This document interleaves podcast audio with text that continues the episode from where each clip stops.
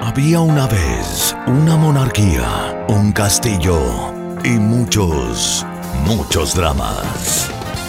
Teleseries de todos los tiempos, series que te atrapan, películas imperdibles, contadas por ellos, tus dramáticos favoritos, Jorge Sepúlveda y Víctor Schwenke, ya están contigo. Aquí comienza Reyes del Drama.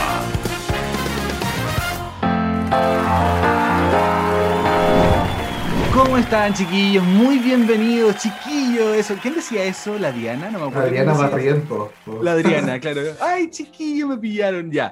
¿Cómo He están? estado todos los Bienvenidos. días pegado con esa frase. Sí, muy pegados. Pero, pero es Sí. que es Queen Diana. O sea, Queen Adriana, quiero decir. Oye, bienvenidos No al sé si quinto Queen. capítulo. No, no, ¿cierto? Está media funada, dicen por ahí, ¿o ¿no? Unadísima está la Adriana. Ya, pero bueno. Bueno, Sí. nosotros no queremos meternos ahí eh, en, la- en el saco de las funas, pero sí lo que queremos hacer es saludarlos a todos ustedes porque este es el quinto capítulo de Reyes del Drama, nuestra tercera temporada. ¿Cómo estás, Jorge? ¿Cómo te va? Bien, aquí aplauso, aplauso, aplauso. Ya mira, llevamos cinco capítulos de esta tercera temporada y han llegado muchos buenos comentarios. La verdad es que Sí. yo no tenía tanta expectativa, pero estamos felices. Sí. Eh, sobre todo con los últimos invitados que hemos tenido últimamente, de lujo. Eh, tuvimos a Fedora Krivadenko la semana pasada. que una actriz que todo el mundo se ha sorprendido de no haberla visto hace por lo menos 25 años, no sabían Sí. nada de ella. Entonces Sí. igual fuerte encuentro, porque Fuerte. en los comentarios que llegaban a YouTube es como, eh, por fin tanto enigma que había alrededor de esta actriz, por fin sabemos dónde está, qué fue de ella y todo eso. Un así exclusivo que de bacán. Reyes del Drama también, hay que decir. de Reyes del Drama. Por Sí, supuesto. Oye, ¿qué, qué te parece lo de Pablo Schwartz? ¿Cómo ha ido incendiando las redes Oye, sociales? sí, nunca pensamos que iba a tener tanta repercusión el capítulo de Schwartz, el especial que hicimos, porque, mira, lo habíamos dicho, lo habíamos adelantado, Pablo es un actor cuñero, es un actor que nunca eh, la hace piola, ¿cachai? Entonces se sabía que iba a, a emitir ciertos comentarios políticos y sociales que, que causaron harta molestia, Jorge, de hecho nuestro YouTube, nues- nuestro YouTube, como hablo como la, como la, como la mamá, eh, nuestra mm, eh, página en YouTube eh, igual se llenó con hartos comentarios. En Instagram también llegaron los haters. Llegaron los haters a, Oye, del drama. La ultraderecha organizada, eso yo creo que es algo que hay que destacar de la ultraderecha y de la derecha en general, que son bien organizados, ¿verdad? a pesar de que Sí, sean sí. unos nefastos, son bien organizados porque Sí. imagínate, y si tomaron nuestro video de la entrevista de Pablo Schwartz, Oye, hicieron sí. un video extra como analizando pregunta por pregunta eh, y tratándolo Exacto. pero de lo peor, así como Sí. si fuese casi El alcohólico, el drogadicto. ¿Qué más le Pastero, decía? ¿qué no le han dicho a Pablo? Pastero, Sí. marihuanero, que estaba duro. Mira, da lo mismo, pero yo encuentro, o sea, no da lo mismo, pero yo encuentro que Pablo en esta entrevista estaba más lúcido que nunca. O sea, yo Sí. de verdad que cuando decidimos entrevistarlo, yo pensé que podía haber sido un desastre. Y no, mucha gente coincide de la lucidez de sus palabras y, y de verdad tiene mucha razón en lo que dice. Sí, nosotros igual teníamos como cierto temor porque sabemos que, que puta, si de repente le hacíamos como una pregunta medio incómoda o, o relativa a la tele, por ejemplo, a lo mejor él podía como enojarse con nosotros al final, emprenderla contra nosotros, pero no, al revés, fue súper buena onda y nunca hemos tenido un problema con un, con un entrevistado, afortunadamente. Pero la gente, claro, la, esta ultraderecha, porque lo acusaron de ultra izquierda, andáis duro, eh, mil cosas, pastero, como decías tú. Pero, mm, pero bueno, si, si ellos quieren referirse de esa forma, cosa de ellos. Lo que no me parece es que hayan utilizado nuestro material sin pedir permiso, cosa que Yo está mal. Eh, sí, Jorge lo denunció porque eso, no, no- eso es material nuestro, ¿cachai? O sea, eh, y, y pa- y para usarlo dentro de una vitrina de odio me parece que no está bien, ¿cachai? Dentro de una vitrina Sí. tan, tan extremista, tan, no sé, como que no, no, no me parece, pero allá ellos, allá, allá los haters ¿Y que han llegado de? Reyes del. Mira, igual dentro de los comentarios de ese video en particular pusieron como el link, como vean la entrevista completa, entonces igual nos están haciendo promoción, igual Sí. llega la gente, igual tenemos views, así que Bueno, mira, es uno de los cuatro, es uno de los cuatro capítulos más escuchados de Reyes del Drama de todas las temporadas, para que te hagas una idea, así que ahí está, pues gra- gracias a la ultraderecha por promocionarnos tanto. Exacto. Así que nos hicieron un flaco favor. Oye, hay una cosa que también hay que comentar, Jorge, de los lives. eh, y tú también nos vas a comentar de aquello. Los lives que hemos hecho. Sí, que los capítulos de Leyes del Drama que se estrenan todos los miércoles están generando Recuerde. algunas polémicas entre, entre Sí. nuestros seguidores porque piensan que lo estamos engañando, que lo estamos estafando, Claro. pero no es así. Nos quieren funar, No. Jorge. Nos quieren funar. Yo siempre le he temido a la funada, siempre. Sí. El capítulo 1. Sí. Bueno, ahora pero- menos que antes. Sí, nos quieren, nos quieren funar porque dicen que, oye, pero ¿cómo se dicen capítulo en vivo y no están en vivo? Lo que nosotros hacemos, efectivamente está en vivo, pero no en directo, que es diferente. Eh, no les estamos Pues. mintiendo. Si nosotros hiciéramos un capítulo eh, en el que estuviéramos interactuando con ustedes y todo lo demás, sería un capítulo en directo, pero este es un capítulo en vivo, así que esa es la gran diferencia. Es un, es un, un- una- un tecnicismo audiovisual, pero hay que aclararlo para que la gente no se nos enoje tampoco por lo que está viendo todos los miércoles. Recuerde que los estrenos son todos los miércoles en nuestras plataformas, en todas. Me sentí muy mega noticias, como en, en nuestras múltiples plataformas. Multiplataforma, YouTube, Claro. eh, Mega media, e eh. Instagram. Claro. Oye, del drama media. Sí, Sí. así que eso queríamos aclarar, esos dos puntitos respecto a Pablo Schwartz y a los lives. Así que Y saludar estamos- también a todos nuestros seguidores que están pero ahí Sí. fieles, pendientes, eh, participando, interactuando con nosotros, a todos ellos. Y de hecho hoy día eh, invitamos a uno de nuestros seguidores. sí, lo invitamos y va a estar con nosotros en este capítulo porque él ama esta teleserie y eh, la verdad es que tiene mucho que contar, Jorge. Así es. ¿Y qué teleserie vamos a hablar hoy día? No sé si se puede poner la música de. Sí, pongamos la música. La va a bajar YouTube. Pon- Pongámosla rapidito, rapidita modificada. Está- modificada. Está sonando ya. Está sonando, sí. Esta música, pero, pero eh, esta banda sonora fue muy exitosa, ¿eh? porque la canción, buena. la principal, que es Tabú por Mama Soul Sí. y no sé quién más está en, esa, en esta canción, se hizo Sí. muy conocida y también la Rescátame de aquí de Miriam Oh, Hernández. buenísima, de Miriam Hernández. Oye, Todas las señoras igual. felices. Oh, yo, yo cuando vi un poco de los capítulos y aparecía la Miriam era como, ay, qué rico. Mi lado señora como que estaba muy contento. Y aparte me gusta mucho, oye, hablemos de Tabú, de esta canción que estamos escuchando, porque es maravillosa. eh, es movida, ¿cachai? Es como sexy también, como que va muy a tono, siento, con la, con la teleserie. Oye, pero no hemos dicho qué teleserie vamos Pero no a hemos dicho nada, no hemos dicho nada. No La teleserie nada. que vamos a, mm, de la que vamos a hablar hoy es de Chilevisión, es del año 2000 es- y su nombre es Mujeres de lujo. de lujo. sí. ¿Cu- cu- ¿Cuál era el, todo amor tiene su precio? El como el Sí, todo El amor tiene su precio. digamos. claro, todo amor Claro, tiene su claro. precio. Sí, buenísima esta teleserie, oye, que fue bastante popular en su momento, sobre todo salvando un poco el pellejo del área dramática de Chilevisión. Que Es la primera estaba- nocturna. Exacto, la primera nocturna que aborda temas bastante diversos y que mm, fíjate que fue bastante buena, a lo mejor no tuvo 50 puntos de rating, pero sí fue muy popular y la gente la recuerda con mucho cariño y por eso quisimos honrar esta teleserie hoy día, Jorge. Oye, ¿qué te parece si eh, hacemos pasar a nuestro estudio digital? Pa- Estoy por ya, supuesto, nuestro estudio multiplataformas, high definition. Sí. Sí. Nos han molestado por Ah, el croma. Sí, Hay que decirlo. Por acá cerca hay alguien que me ha molestado por el croma también. Sí, nos ha es molestado por nuestro, nuestro croma improvisado. pero- demasiado. Pero bueno, hagamos, ah, dejemos que Zoom haga la magia nomás, pues si es eso. Es un Ya. estudio, mira. Es un estudio, sí, es espuma. Lo que pasa es que tengo poderes, como WandaVision. No sé. Claro, ¿ves? Ya. Hagamos pasar Sí. a nuestro invitado, Jorge, hoy día. Sí, ¿Te él se llama Cristian Sepúlveda, conocido en redes sociales como el Pillín. Pillín, Eh, Cristian. Sepúlveda, mira, Sepúlveda es como mi primo. Es tu primo. No es pariente mío, hay que aclarar. Hay que Sí. aclarar. Ya. Ah, Nosotros lo conocemos, así que también aclaremos que no- familiar nuestro no es. Familiar nuestro no es, pero sí es un usuario activo de redes sociales, tiene harta llegada en YouTube también, en Instagram y hoy está con nosotros en Reyes del Drama. Así es. Es, el, es es panelista también de un programa digital que se llama Pan y Cebolla, del canal online Fragma Play. Así que también tiene experiencia en estos supuesto. digitales. Así que le damos A ver, La lo voy a admitir. Bienvenida. Y bueno, acá se acaba de conectar Cristian Sepúlveda, como decíamos, más conocido como Piquín, directamente desde el Club Esmeralda, una de las joyas que no Así conocieron. ¿Cómo estás, Cristian? Bien, ¿Cómo te Jorge, súper bien. gracias por la invitación a ambos, a Jorge y a Víctor. Y sí, pues yo estuve ahí echando un vistazo lo que era el Club Esmeralda, fue una joya, como más bisutería, más que joya. Estamos con así como, sí, ¿para qué estamos con cosas? ¿Con cuál sería tu, con cuál de las joyas te identificabas más? ¿Con cuál de ellas, chuta? Eh, yo creo que por eh, alguna adicción rara que tenía, Rubí.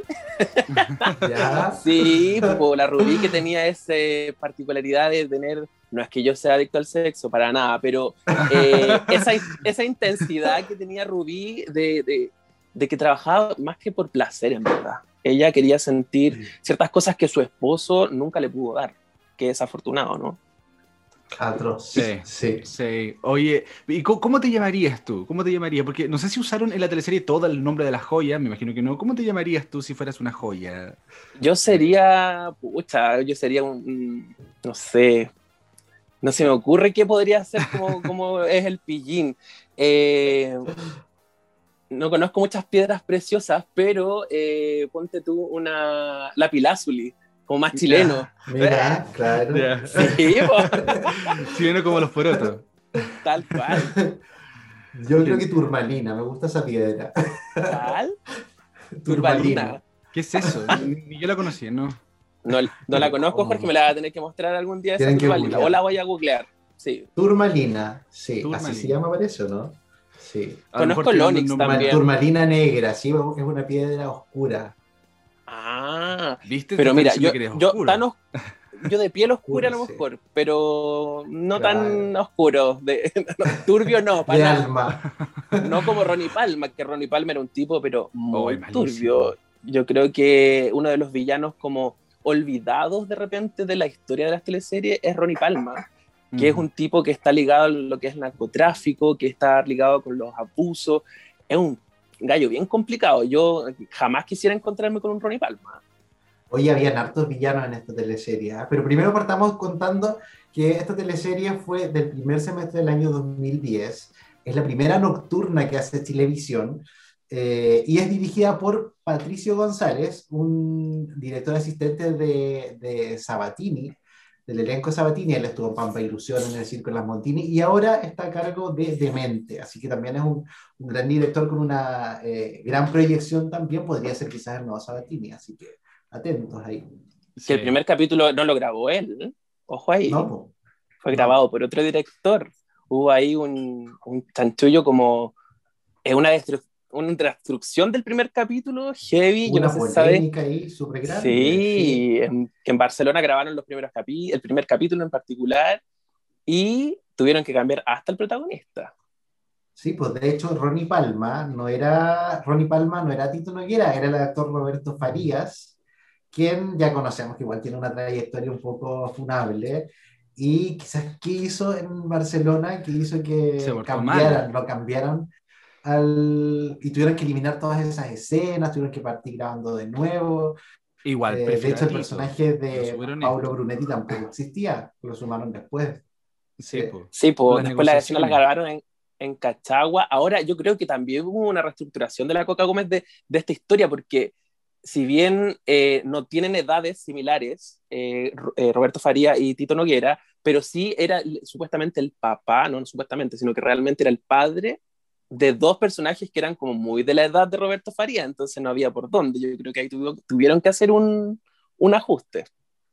sí. Sí. Bueno, se supone que algo pasó, eh, al- al- te- hubo, hubo desórdenes, parece, en Barcelona, por parte del elenco que estuvo grabando por allá. Entonces, a raíz de eso lo sacaron y tuvieron que cambiar todo. Y imagínate lo que cuesta llevar un equipo a grabar una teleserie a Europa y que todas esas escenas no, no sirvieran, no salieran. O sea, quizás cuánto, cuánto se redujo el presupuesto después de Mujeres de Lujo y que por eso a lo mejor estaban esas cortinas tan feas que habían en, en el juego. Oye, y la, la donde se, se ambientaba el, el Club Esmeralda, yo creo haberla visto en otras teleseries. ¿La ¿No? Supone que es como la casa de la geisha, ¿o no? no. Es, es- es- No. no es, no es De Es como- la casa de la Gate ¿no? no, es es como de un piso, Pero- pero, es gigante. ¿Y sabéis lo que me recuerda mucho? A cómplices, la casa de cómplices. Porque Ah, de cómplices. eh, por el, el color, ¿cachai? La, la estructura es, es como una casa bien clásica, no es como una mediterránea ni nada por el estilo, y tiene una piscina que me hace recordar mucho a Cómplices. Y ojo que yo no vi Cómplices, pero, pero sí me recuerda un poco a eso. Como que mirando los capítulos uno se da cuenta. Puede ser, sí, puede puede. ser. No, no tengo Sí, claro en verdad, ser. pero qué caserón ese, enorme. Sí, qué cosas precioso. pasaban ahí. Sí, precioso. Sí. Igual, igual creo yo, eh, lo hizo puesto un poquito más de Lucas al lugar donde bailaban el caño, porque tú era muy chico, como que se topaba, como que chocaban, no sé. Ahí Pero eso era Chile Films, todo eso eran estudios de Chile Claro. Films. Muy chico los Sí. estudios. Y ahí estaba la tele Sí, volviéndose apretada, ¿cachai? Sí. Exactamente, recortando presupuesto. Oye, contémosle a la gente que no ha visto Mujeres de Lujo, porque nosotros hemos especulado un poco de qué se trata, pero no, no contemos cómo era la historia de Mujeres de Lujo, porque eh, se entiende que eran eh, la vida de seis escort o damas de compañía o prostitutas, pero, pero también hay un trasfondo un poco con los narcos, es como, es como una narcoserie igual un poco. Policías. Es un- Sí. Es un cruce de, de historias, claro, está lo que es el- lo policiaco, lo que es la historia del narcotráfico, eh, esta historia como tan oculta de las escort VIP, que Ronnie dice, él lo que, lo que viene a hacer con este club Esmeralda, que es esta casa enorme, es a conquistar el público de los poderosos del país. Es, así lo dice el personaje. Y, claro, llega a abrir este club con la Madame, que es un personaje que muy importante dentro de, esta, de este circuito. Todas querían ser la Madame de- del, del club. Y efectivamente todas pasaron como por un, un reinado de Madame. Primero partió Esmeralda, que la interpretaba Fernanda Urrejola, que ella es la gran heroína de, de esta teleserie. Eh, una mujer. Uy, es la clásica sufrida, definitivamente es como Todo protagonista mexicana, El exacto. Sí. Tal Sí. cual, po. Eh, perdió su hijo, eh, su mejor amiga le quitó el novio, eh, tuvo que estar como por trata de blanca, un montón de cosas y llega, psiquiátrico, llegó a la cárcel, presa, oye, pero le pasa de todo a la mujer. definitivamente una, una heroína, pero que la sufrió, pero con un, no sé si adelantar el final, bueno, tenemos que hablar del final. Sí, Sí, sí, con un final feliz y afortunado para ella. O sea, recupera a su hijo, que era su Diego, pero en realidad aquí eso es lo que juega también la teleserie, que hay muchos sobrenombres, hay nombres cambiados, eh, muchos alias, o sea, partiendo porque ella, ella, es Magdalena en la vida real, ella parte diciendo que ella tiene dos vidas a los 29 años, y, y nada, Magdalena y Esmeralda, o sea, son dos vidas paralelas, completamente diferentes, viene a Chile porque viene a buscar a su hijo. Ronnie le promete que ya encontró a su hijo, ya eso viene ella, pero le tenía montado todo un tema con, con un plan de droga, que ahí está lo que entra el, el, el operativo Pavo Real, que se llama, que, que dentro de varios capítulos de la teleserie queremos saber qué es el operativo Pavo Real, y finalmente se sabe que, que es un, una venta de drogas, que es grande, muy, muy grande. Sí, pues, y esta, este Club Esmeralda tiene a distintas joyas que son las distintas prostitutas que trabajan en este, en este lugar. Y entre ellas está Catalina Guerra, Marcela del Valle, que se suma después a este grupo. Está Catalina Olcay, Javiera Díaz de Valdés. Eh, entre medio también se suma eh, Taira Kurt, que la podemos ver ahora en el Sí. Ramonti, Ella es eh, como Ópalo. La amo. Y eh, Francisco Paso, yo la vi ya al final de la escena final Sí, de ella se llamaba. Agua Marina. Agua, Agua Agua Marina Jade. Y hay una que se Ya. llamaba eh, Topacio, que es una actriz que yo nunca la había visto, pero también pasa por ahí. Topacio. Hay una chica Sí. que es como, es como de, es morenita, de- es como de otro país, si no me equivoco, la... mm, La Simone. La Simone Simone Romero, ¿no? Romero. Sí, Sí. sí, sí, la, la, la vi los últimos. Opción 5, ¿verdad? Sí. Claro, tal cual. Me encanta. Oye, eh, hablemos un poco de, de estas joyas, pues. eh, bueno, hablamos de Sí, Magdalena, que es, que es la, la protagonista. Fernando Rejola me encanta porque ese salto después de 16, ¿cachai? Una teleserie vespertina, digamos, de juvenil, apuntada a un nicho, saltar a esta teleserie también después, eh, nocturna, eh, como protagonista, es rico porque es un desafío para ella y de haber estado chocha, yo creo, con su protagónico. Sí, igual había hecho un personaje medio similar, medio, en Amor por Accidente, la teleserie bien acontecía esa, pero que probablemente muy poca gente la vio, entonces como Claro. que este sí fue un desafío para ella, hacer una escort VIP. Y que después también la vimos en historias de Susi. No, historias no de Susi, historias de una... Diario de una profesional. Profesión. Eso, de una profesional. Sí, Que, que, sí. que como que le quedó gustando eh, eh, ese estilo de El mundo personaje. del, como de ser que, escort. claro. Sí. Eh, está la, la Catalina Guerra, que es Perla, una score que viene ya eh, estigmatizada por la edad. Eh, además, lesbiana. lesbiana. Sí, que tenía deudas pendientes con Ronnie. Ella venía de Buenos Aires con temas, no, no de Buenos Aires, de Punta del de Este, Punta del Este. eh, con deudas pendientes con Ronnie. Y con, con una sangre en el ojo, pero soportable. Se enamora Sí. de el personaje de Katal Kai, que quien no se puede enamorar de ese personaje que es Sí. eh, ya es bella la Katal Kai de por sí, Sí, pero el personaje adorable. es muy es una score muy así como tú decís, ¿por qué está haciendo score ella tan tierna, Claro. tan dulce? Bueno, pero de todo. Ex chica reality también. Cuando po. habla de su hija también, Jacinta, que tiene una hija, ¿cachai? Como que todos la ven como muy mamá. Entonces, claro, uno no se explica por qué está ahí, pero bueno, está. Bueno, tenía una madre que era del terror. La mamá de. Sí, Sí. que había sido ex score en la dictadura.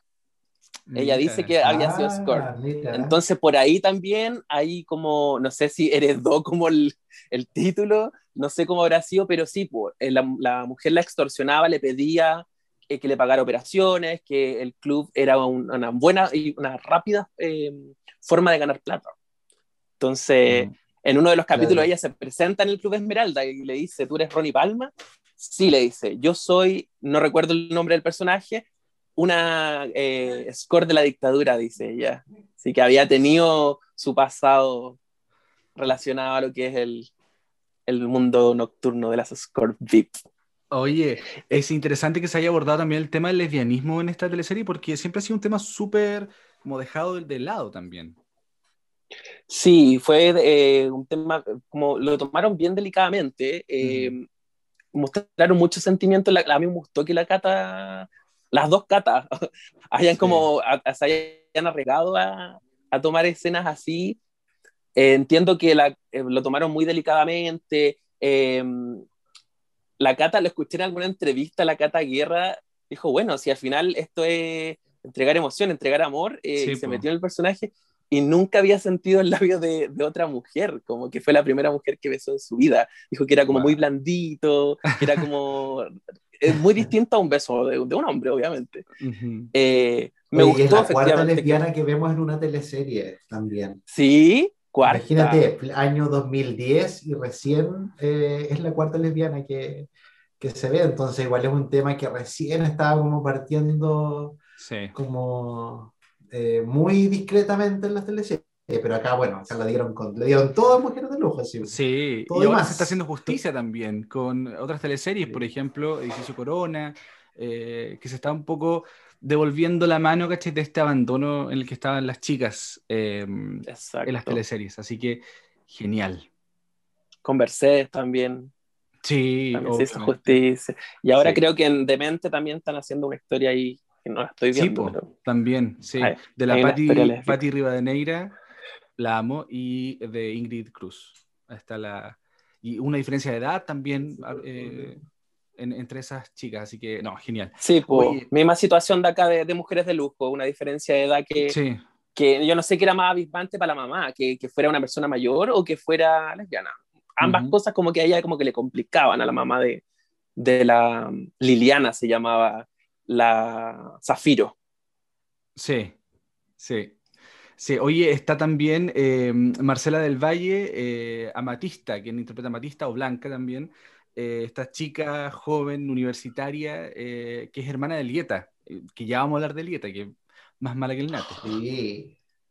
Sí, oye, esta mujer ¿eh? llega a la, a la inauguración, la Blanquita, llega a la inauguración con su novio Max, que es otro adicto al, al sexo, eh, y llega Muy de siendo swinger. Patuamente ellas llegan a ser swinger al, al club, Sí, po. eh, muy buena para para los polvos Royal, dijo la otra.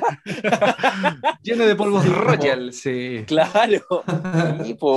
Eh, y llega a, propósito de, de, muchas cosas. Es confusa la, la introducción de la, de la Matista, porque mm. estuvo, primero entró a trabajar como barwoman, eh, sirviendo trago, y ella lo único que quería estar ahí, se sentía como protegida, todo, el, todo lo abandonada que estaba esta mujer por su hermana, por su familia, por su padre, incluso e, ese mm, descuido del novio, como que se sintió muy protegida por, por las mujeres que estaban acá, que eran estas joyas.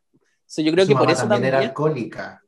Sí, también era alcohólica, Ana María Gasmuri, también era alcohólica en, en la teleserie y después más adelante se ve qué fue lo que le pasó. Sí, muy de la serie venezolana. Es que Lieta no tenía límite, definitivamente. No, no respetó a su locura. No respetó a su madre, no respetó nada.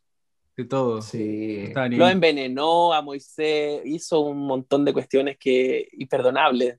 Bueno, así como también tuvo el castigo Lieta.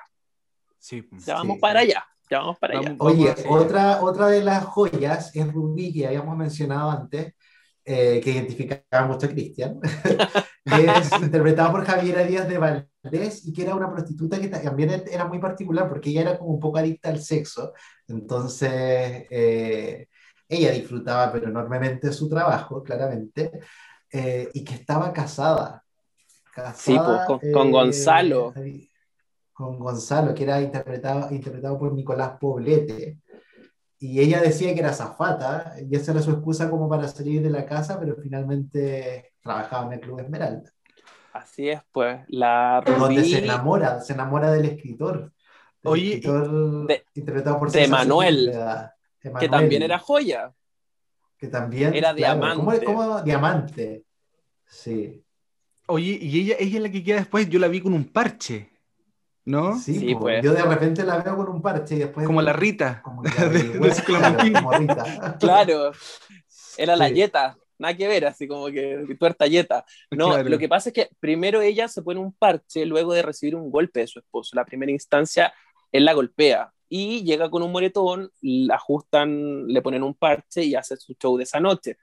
Pero en una segunda ocasión, eh, Gonzalo la cita de manera anónima como a una visita a, domicilio.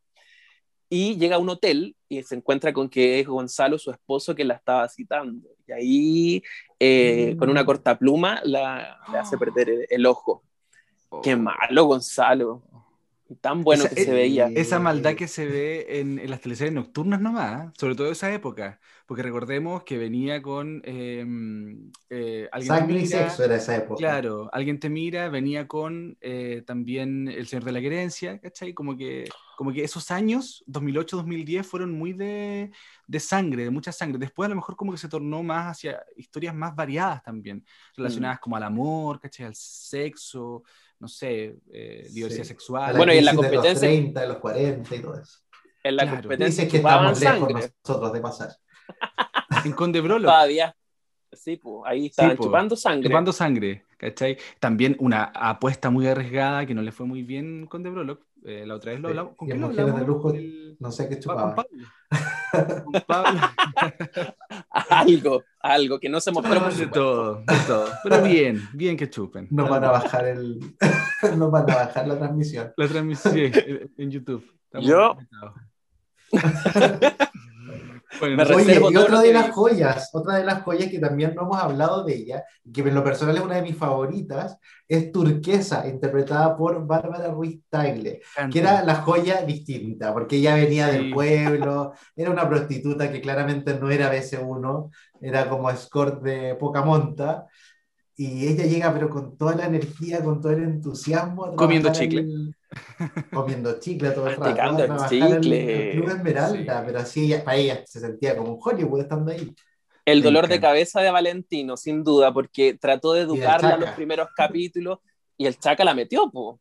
El Chaca la metió, dijo, ya tú te metes conmigo y ahí tú calladita y metiéndole las patas, sí, pues metiendo metidas de pata y enterándose de cosas ella, pues a poquito va enterándose de quién es Magdalena, de, de quién era Esmeralda, eh, y fue Madame también la, esta mujer, la Virginia, la turquesa, también le tocó ser Madame. Qué Sí. ganas de ser madame y ganar más plata. Ella, ¿cómo? Ganar, ganar eh, lo- lo- como decía, eh, ganar lo que ganas en dos meses lo ganas en una semana, una cosa así. O sea, a ese nivel.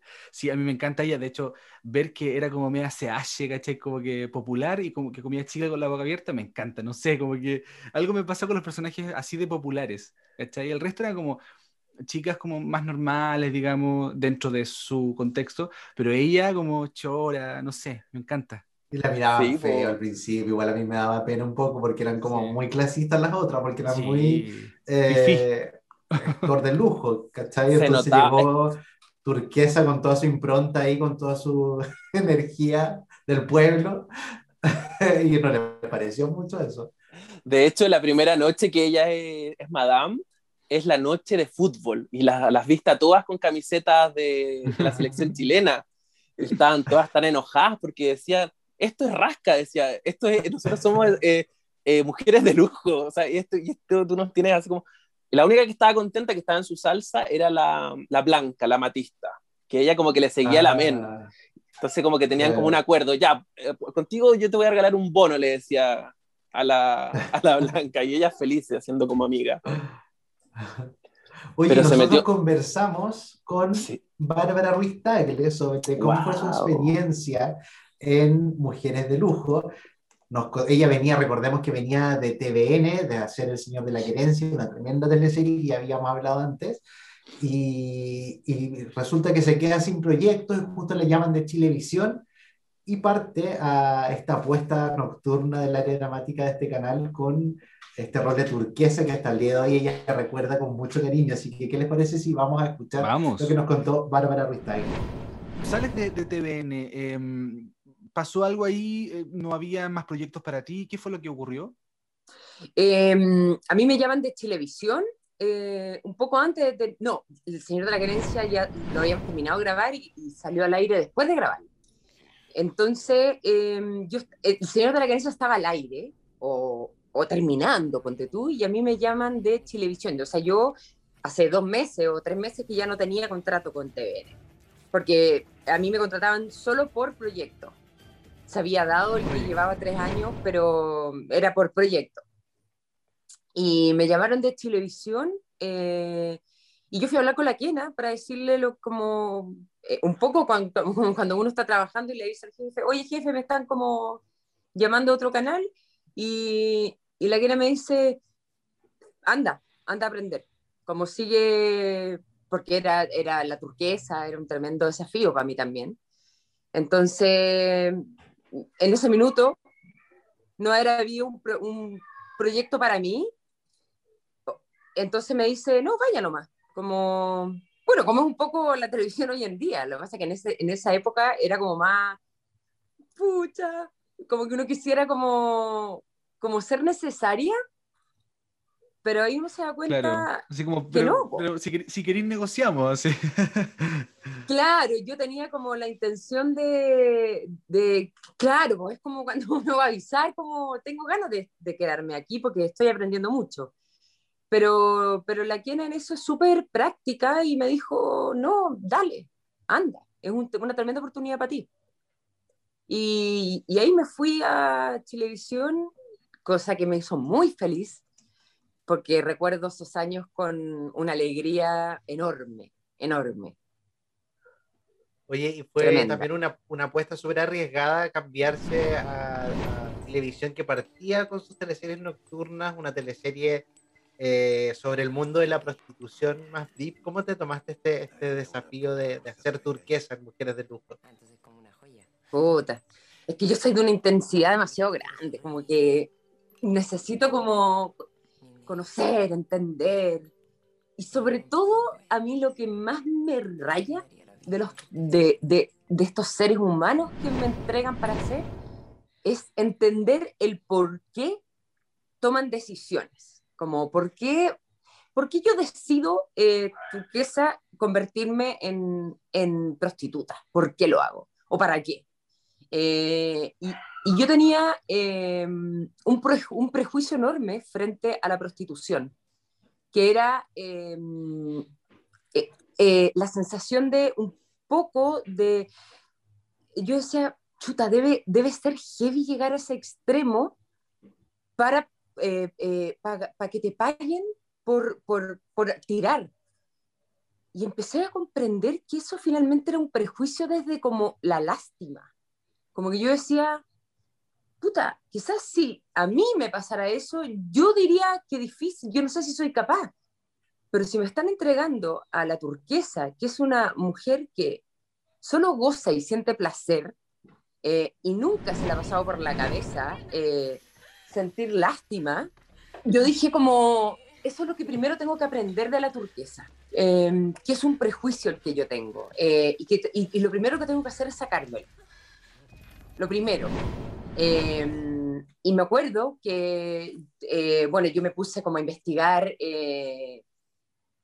ahí en, en, en, el trabajo, eh, me metí al Pasapoga por, por meses, em, de noche, eh, y era muy entretenido porque me dejaban entrar, porque yo tenía como ese, ese acuerdo con, con Sandro.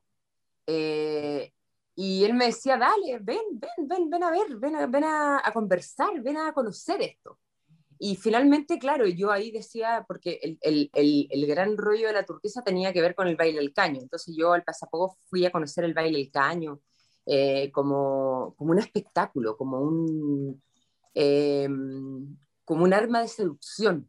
Eh, y, y, me empecé, pero completamente a enamorar del baile del caño y, y, y aparte teníamos clases eh, como eran las teleseries antiguamente, Te, te, preparaban, ¿cachai? Eh, y tuve entrevistas con muchas prostitutas VIP que eran increíbles, como las escort.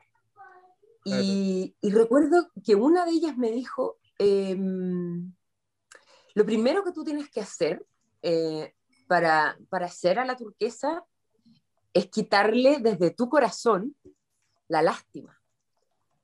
Eh, eh, esto no se hace, esto no se hace en contra de uno, no es, no es a, pesar de uno, es yo quiero hacerlo. A mí me gusta ganar lucas tirando. Y eso tú tenés que aprenderlo, como para pararte en los zapatos de la turquesa. Y eso fue bacán. Em, fue un gran aprendizaje. Fue aprender que, que, bajo mi moral, para mí, hubiera sido, para mí hubiera sido terrible. Pero bajo la moral de la turquesa no. Y era, era muy entretenido, era, era, era, un, era un disfrute. Entonces, eh, fue lo que más aprendí como haciendo a la turquesa, el, el cómo se disfruta el oficio, ¿cachai? Que ella no tenía rollos con, con su oficio. Y eso fue bacán. Fue bacán porque lo pude hacer y, y, pude reírme, ¿cachai? Cuando apareció un cliente, ella era desde, qué rico, ¿cachai? Qué rico que vengáis para acá. Eh, y nunca había pena, si su pena tenía que ver con el chaca, ¿cachai? Que ella amaba a su chaca y su chaca no la amaba, entonces eso era, ese era su dolor. Bárbara, te queremos agradecer. Te queremos agradecer por haber estado con nosotros acá en Reyes del Drama, haberte dado el tiempo y día de conversar con nosotros, así que felices de poder tenerte Gracias a ustedes, gracias por el interés por, por querer saber algo de la historia de, de los actores, por dejarlo grabado. Eh, lo encuentro tan bonito, me encanta lo que hacen. Los felicito y muchas, muchas, muchas gracias. Gracias a ti. Bueno, ahí teníamos la entrevista con la tremenda Bárbara Ruiz Tagle, que, que, que, tuvo bastantes éxitos, ¿ah? porque vino de Corazón de María, se fue a la nocturna con El Señor de la Querencia, tremendo personaje, y llegó a este, esta área dramática y también le fue bastante bien. Así que, y un amor, un amor entrevistarla. Me encanta, sí, muy buena onda. Muy dulce. Tuvimos, Jorge conversó con ella por interno y puro amor. Así que Muchas gracias a ella por esta entrevista. Oye, eh, Jorge, en esta mm, teleserie, como buena teleserie nocturna, hubo hartas muertes eh, de distintas índoles que afectaron a, los personajes. Hablemos un poquito de estas muertes del primer capítulo, por ejemplo. Sí, parte la teleserie con una muerte de Javier Díaz, no, de Javier Acevedo. Javier Acevedo una de las joyas, eh, Ámbar se llamaba, que muere eh, muy trágicamente porque cae, de, bueno, la tiran en realidad de un edificio, un edificio en Providencia y cae encima de un sí. Sí. Sí. Y después se ve que ella tenía cierta relación con las drogas porque, o sea, no justificando, sino que se cuenta que mm, Ronnie decía, no era de los trigos limpios, eh, era como lo que tenía que pasar. Mm. Sí, po. Y, y claro, ella una vez que se muere parte como toda esta trama, como qué está pasando, qué, por qué la mataron, eh, qué, qué fue lo que descubrió, porque ella finalmente descubre algo y de ahí como que la, la drogan, y Ujú. la secuestran y la matan. Entonces, Pillín sabe es una eso. de las primeras muertes. qué es lo que pasaba en, en ese, eh, en ese subterráneo, que en verdad Sí. como que era un laboratorio que uno dice, la creatividad de... Ahí había un cocinero de partida, que lo nombraban como el cocinero, que llegaron efectivamente capítulos después, eh, junto con otra joya que era Ópalo, llegan estos dos personajes y eh, a cocinar droga, que era que después en el fondo como que la presentan como jabones de exportación, pero claramente eh, era una, un, proceso que hacían ellos para llegar a, a cabo su, su plan y su operativo pavo real. Era como que vendieran New Skin y lo, hacían, lo hicieran pasar por, por droga, finalmente. Claro, yo no sé si la próxima muerte fue también de la Ópalo, que también murió ahí en el subterráneo. Opalo murió, fue asesinada por Ronnie Palma, quien la, le vuela la cabeza para demostrar en el fondo su poder frente a Perla, tengo entendido, ¿no? Sí, po, Sí. efectivamente, ellas también habían tenido un romance. Mm, eh, anteriormente habían tenido un romance, habían sido pareja, había terminado esta relación y, y las descubren eh, en este subterráneo, las amarran con cadenas y todo, y efectivamente, como dice Jorge, eh, le da un disparo en la cabeza, que es como una de las escenas bien sangrientas de, de la teleserie. Sí, Oye, Sí. eh, a mí me gusta mucho ver a Tyra Kurt en, en teleseries. Ahora yo, como estoy viendo el Circo de la Montini por eh, doceava vez, eh, me encanta. Es tan loca, ¿cachai? En, en su personaje. Después, yo no la vi sino hasta, porque Mujeres de Lujo eh, yo vi muy poco, pero después eh, aparece en La Poseída, como una monja. Y puta, es como Sí. linda la sorpresa, ¿cachai? Como ver a, a Tyra, ese, es- esa actriz de los 2000, verla en otras teleseries. Ella se dedica más al teatro. Sí, sí, sí, como También Tomás creo que estuvo- ella fue pareja de Alfredo Castro. No te creo. También estuvo en, en Viuda Alegre ella, haciendo un personaje. Sí. pero parece que nadie vio Viuda Alegre, así que no vamos No, a hablar de... Yo creo que es el desperdicio de elenco más grande de esa teleserie, porque tenía muy buen elenco, pero era muy mala la teleserie. Horrible, sí. Gracias. Me da rabia solo acordarme. Oye, hablemos de otra. ¿Quién más murió? Eh, ¿Quién más murió? Eh, habían, oye, llegaron unas, unas joyas que no tenían eh, nombre de joya, eh, pero eran las conocidas como las rusas, las presentó Ronnie. Eh, y llegan estas dos rusas y también son asesinadas po, para el laboratorio. Nos muestran cómo la- la- la- las ma- matan a esta escort. Claro. Eh, la pasita, La acontecía esta mujer que pasita, era amiga del... Murió, pero electrocutada por la dieta. Oye, las muertes todas bien di- diversas y sangrientas, como raras, no sé, mil Sí. maneras de morir. Tal cual, po. Dieta ahí, pero Televisión, planeando po. en esta tina, Sí. Sí, pues. en esta tina que muere electrocutada de, de forma sospechosa y que culpan por esa muerte a, a Esmeralda Magdalena. Por Oye, eso cae presa. si tiene que tener la Y- culpa de todo. Y muy como de Sí. película, como de terror, ¿cachai? Como, no sé, como entre Destino Final, una cuestión así, muy psicópata, muy psicópata. Sí. Oye, quien también muere Oye. es uno de los personajes principales, Jorge, eh, Ronnie. Rocky Palma. Sí, Sí. pues, Tito Noguera es asesinado por Aníbal, este personaje que lo hacía Andrés Velasco. ¿Sí? Ujú. Andrés Velasco, que quien era también, tra- él trabajaba con, eh, con el personaje de Álvaro Morales, con Clemente, pero también era totalmente corrupto, turbio, igual un gran villano ahí realizó Andrés Velasco, y lo mata con tres disparos que cae, hacen que él caiga en la piscina, que está Sí. fuera de su casa. Sí, porque nunca lo reconoció como hijo. Ese era su dolor más grande. Yo creo que eso fue lo que lo, lo detonó a, a terminar con la vida de su padre. Él, él era una Así ficha es. importante que tenía Ronnie metido en la fiscalía. Por eso lo mata. Sí. Y curiosamente, a él es el próximo muerto. Aníbal muere eh, por manos de su medio hermano, que es el Chaca. Sí, con, un- con una Así corta pluma eh, lo mata, ¿no? Tienen como una Así riña, es. como una pelea ahí, y, lo, y después, como al rato después, se ve que aparece casi vomitando sangre, muy nocturna, y, y sería, po. O- nuevamente lo el matan, Chaca, igual el que Chaca. Es el próximo muerto, pues, fue una seguida de Sí. muerte. O sea, te maté y, me- y soy el próximo muerto. A él fue el siguiente que, muere, que muere y lo mata Lieta. Lo mata Lieta defendiendo En el a- subterráneo. Magdalena.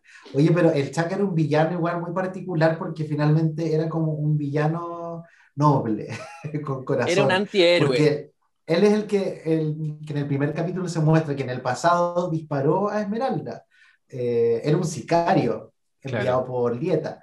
Entonces, eh, también estaba involucrado en el narcotráfico con el personaje, su mamá era una ex prostituta que, que se llama Lucha Pinto, La teruca. eh, Me encanta la la Malu. Teruca. que trataba de papito a, eh, su, a su esposo. Qué, sí, qué particularidad. Su esposo, que es el, el actor César Arredondo, que falleció Sí. también eh, hace un tiempo atrás ya, que se mandó igual un gran villano ahí, Ramiro Sí. Faúndes. Oye, un y la narco, carta de guerra así, cuando lo mata y le dice viejo con no sé cuánto, pa. Más respeto, le dice. Sí, más que las respeto. había tratado. Me encanta porque ahí como que la Cata Guerra saca, saca esa fuerza que tenía su personaje también y, Y saca una pistola de no sé dónde. de no sé dónde, mata. mágicamente, error de continuidad. Eh, un hechicero lo hizo, Sí. dicen por ahí, pero mm, me encanta cuando, cuando, ah, cuando le dispara porque si te fijas igual tiene un peso esa escena porque él es un, es un tipo que está mandando eh, como un- una advertencia por televisión con mucho poder, ¿cachai? Y se para esta loca y pa, y se acabó. ¿Cachai? Como que no hubo un enfrentamiento eh, y salen todos corriendo. Yo pensé que le iban a disparar a ella, así como que te pidiste al jefe y Yo pensé que se iba a morir alguna de las joyas. Sí, pues, Sí, y no pasa. Bueno, ahí le disparan a, a Matista a Matista, en sí. ese, en ese como Yo pensé que se moría atraco. Matista, pero No, pues murió se ve que ninguna seis meses De- después no de- muere. por lo menos de las protagónicas. Sí. Oye, pero eh, me pasa también que, no sé, el último capítulo igual es como adrenalínico y todo, pero siento que igual habían unas cosas medias raras. Como por ejemplo esto de la pistola que sacaba de la nada la Cataguerra. Sí. O lo otro cuando estaba Clemente con Magdalena como esposados en Sí, el y- subterráneo y, siempre sí. tenían la llave. Entonces, Saca ¿por la qué- llave de por la qué boca? tienen todo un diálogo como de reencuentro, de reconciliación? Sí. Y después de eso se les ocurre tener, pasarle la Sí. llave, abrir y escapar.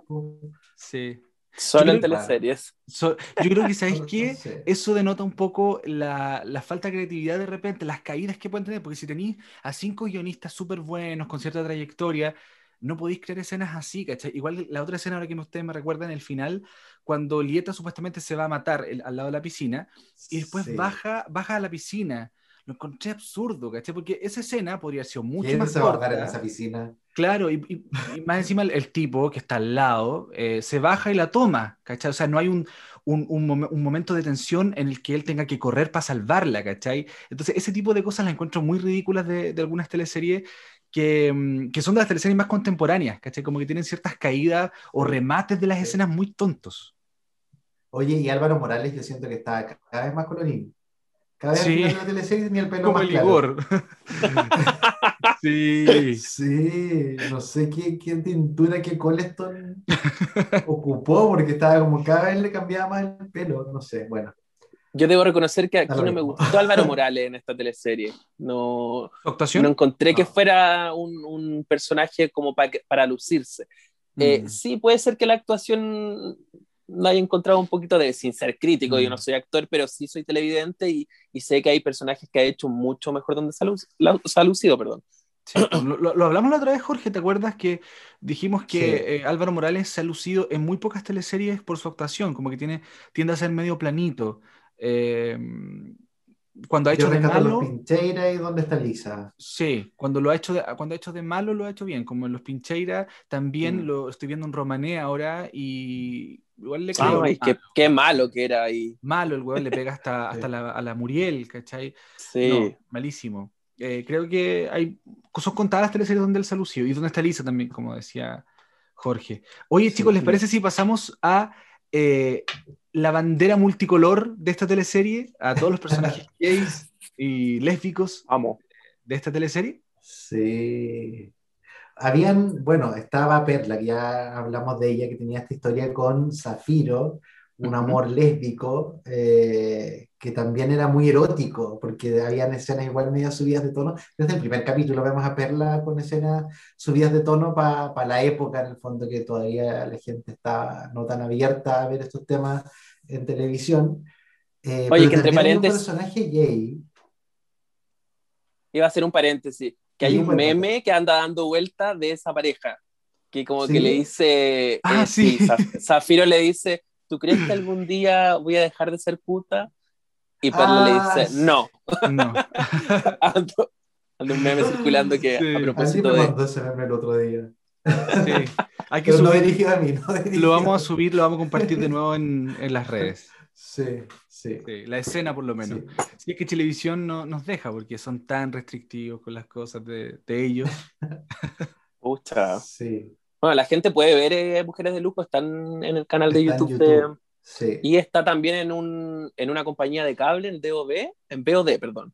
Eh, también la están dando ahí como cartelera, Ah, gratuitamente. Sí, No vamos a mencionar a esa compañía porque... Porque es pésima. no nos paga. Pésima. y porque es pésima, tal cual como dice. Pésima, sin asunto. sí, Básica. no, básica, básica. Sí, no, muy mala. Así que eh, estas fueron, ¿cierto? Las, la- las, eh, perso- los personajes lésbicos que, como decíamos, por fin se hace justicia con ellos. Y también el personaje de eh, Brunetti, eh, Jorge. Sí, pues Valentino Ricci era el personaje de Paulo Brunetti, que él era un taxi boy rescatado por Ronnie Palma, que llega a este club como a cuidar un poco a Esmeralda y a- en realidad a todas las chiquillas. Es también un personaje que, si bien estaba como involucrado o dentro del lado oscuro de la fuerza en esta teleserie, él eh, claramente tiene un corazón noble, entonces eh, las protege, las cuida, les enseña a ser mejor, eh, mejor persona, mejor, eh, mejor artista, en el fondo. Eh, y está ahí siempre aconsejándolas, y siendo Sí, como Sufre tanto ese hombre. Y Sí, sufre su- por el amor de Ronnie, que es un maldito. Que bueno, yo creo que Ronnie también tenía esto, eh, eh, era parte de, de la comunidad. Si finalmente, si no era gay, tenía algún tipo de bisexualidad porque había seducido a, a Valentino cuando, cuando más joven y seguían teniendo amorío. Claro. Sí, Así que, Ronnie, sal del closet. Ronnie, Ronnie, Palma. Ronnie, di la verdad. Bueno, oye, eh, conversa- conversamos con Pablo Brunetti, de hecho, por este personaje y nos habló también de algunos otros proyectos en los que está Jorge. Sí, muy buena onda, Paulo. Eh, probablemente lo tengamos más adelante en algún otro especial que podemos hacer de alguna otra teleserie. Ujú. Así que vamos a escuchar cómo fue su experiencia. Él dice que todavía le, le dicen Valentino en la calle. La gente todavía lo recuerda mucho por ese personaje. Así que vamos a escuchar qué nos Bueno, hemos llegado a este nuevo capítulo de Reyes del Drama y hoy vamos a conversar con un actor que hoy en día usted lo puede ver en las pantallas de Mega, pero también ha participado en otros grandes proyectos como por ejemplo en televisión, Mujeres de Lujo y otras tantas producciones nacionales. Hablamos de Paulo Brunetti, quien está hoy con nosotros. Paulo, bienvenido. Hola, ¿qué tal? ¿Cómo están? Gracias por la invitación. Bien, y tú, Paulo, Gracias. queríamos saber primero que todo cómo estabas tú, cómo te, cómo te encuentras y cómo es volver a trabajar ahora en pandemia, que estamos eh, todavía con las cuarentenas y todo, y tú ya estás grabando hace rato esta teleserie de mente que le ha ido súper bien y que está como, tiene a todos impactados todavía con su contenido. Eh, fue, bueno, raro, como es rara la pandemia para cualquier eh, profesión. Eh, nosotros habíamos empezado en febrero del año pasado y el 20 de marzo más o menos se paró todo y retomamos en septiembre eh, con un protocolo nuevo. eh, todos los que están detrás de cámara, para que la gente sepa, detrás de cámara hay 50 personas, por ahí hay dos, dos actores solo en, en la escena, pero atrás hay mucha gente trabajando y todos parecían astronautas con, con sus, sus, trajes, sus mascarillas, sus, eh, con unas máscaras transparentes. Y nosotros, bueno, con un protocolo que nos, nos juntaron vía Zoom, explicar cómo, cómo, era. Nosotros no nos sacamos en ningún momento la mascarilla, solo cuando dicen acción. Eh, las guardamos en el bolsillo, dicen corten y aparece una enfermera con una mascarilla nueva, con alcohol en gel. Este, entonces, lo que antes por ahí se hacía en, en 10 horas, ahora se hace en 12, o lo que se hace en 12 horas no es lo mismo que se hacía antes por, por todo el protocolo. Es, es, un privilegio poder estar trabajando, ya estamos terminando, queda muy poco, eh, eh, a mí me deben quedar eh, tres o cuatro citaciones, este, todos, los, todos los lunes tenemos eh, PCR, ahora, bueno, cuando todas estas nuevas medidas son cada 72 horas, entonces es todo un, desafío muy, muy grande y po poder seguir contando esta historia porque salió al aire, entonces no podemos dejar de, de, terminarla. Claro. Oye, ¿qué te pasa a ti con esto de que tú alcanzaste a vivir la época en que, en que las teleseries tenían su área dramática en los canales, era un poco más estable todo? Eh, cuando tú llegaste hace ya más de una década y venías por un, por, tengo entendido, por una teleserie cortita y después te quedaste, pero mucho tiempo. Vine por una hora de teatro, en realidad. Una hora de teatro. Eh, ah. Más corto todavía. Y, más corto, claro, una temporada. Y, sí, exacto. Sí. Y este, a mí me trajo Tomás Vidiela, que nos dejó hace poco tiempo, eh, en una obra que era La gata sobre el tejado sin caliente, y ahí me llamaron para Lola, que eran unos 10 capítulos con posibilidad de hacer algo más largo y terminé haciendo 60. Entonces ahí después pasé a Chilevisión y sí, estuve, área dramática, estuve en, en Canal 13. Eh, Canal 13 estuve primero como que me probaron un año en soltera otra vez, después me contrataron eh, como tres años y entonces ahí tuve la suerte de estar en un área dramática que es de alguna manera eh, es una tranquilidad porque tenés un sueldo, eh, pero la pega es harta porque te, te, te, pueden usar. Empecé el año grabando eh, esta, en Las Vegas, pasé a Soltera otra vez dos, y de Soltera otra vez dos grabé dos meses al mismo tiempo, Soltera otra vez dos y Mamá Mechona. Ah. Entonces terminé colapsado, o sea, fue, pero así colapsado, colapsado. Oye, y después llegas a Chilevisión, a esta experimental área dramática que partió con, bueno, sin anestesia, fue una de las primeras, y después Valentino sí. Ricci eres en Mujeres de Lujo. ¿Cómo recuerdas sí. esta, esta teleserie donde también por, por primera vez empezaban a, a, ver personajes LGBT en las teleseries, cosa que era muy eh, alejada en esa época por lo menos, esto es ya más como 10 años atrás más o menos, 11 años atrás? Sí, eh, fue muy interesante porque yo me quedé en Chile porque hice Lola y haciendo Lola me llama Pato González, eh, que es precisamente el que me está dirigiendo ahora, el que me llevó a Mega, eh, que está, hizo Demente y yo hice con él Casa de Muñecos. Eh, pero él me llama un día y me dice, se presenta, él había estado en TVN, él había sido asistente y había trabajado después segunda unidad con Vicente Sabatini, me contó su historia, que ahora estaba abriendo el área dramática de Chilevisión y que me había visto en la obra de teatro, no sabía que estaba en Lola. Entonces eso fue muy bonito para mí, que me, que me hayan visto en una obra de teatro que es de donde, es donde yo me siento más cómodo eh, y, y que me llamen para hacer televisión y me llama para ser un protagónico junto a Néstor Cantillana y Tito Noguera, que era sin anestesia. Entonces fue como muy, muy loco para mí, muy fuerte. Eh, aparte era, eh, yo dije, ok, termino Lola y me vuelvo a Buenos Aires y apareció esto, era como un año más. Y cuando terminamos sin anestesia, eh, se estaba grabando Mujeres de Lujo, otro director, y yo me voy a Buenos Aires, Pato me dice, ándate, eh, yo calculo que en cuatro o cinco meses voy a empezar a hacer otra cosa y te voy a tener en cuenta. Llego a Buenos Aires y a los dos, tres días, no miento, así, me llama Pato y me dice, Paulo, echaron al director de Mujeres de Lujo, me dijeron que me haga cargo, hice algunos cambios y eh, pedí cambios en la historia y se me ocurrió eh, meter dos personajes, el de Tito Noguera y el tuyo.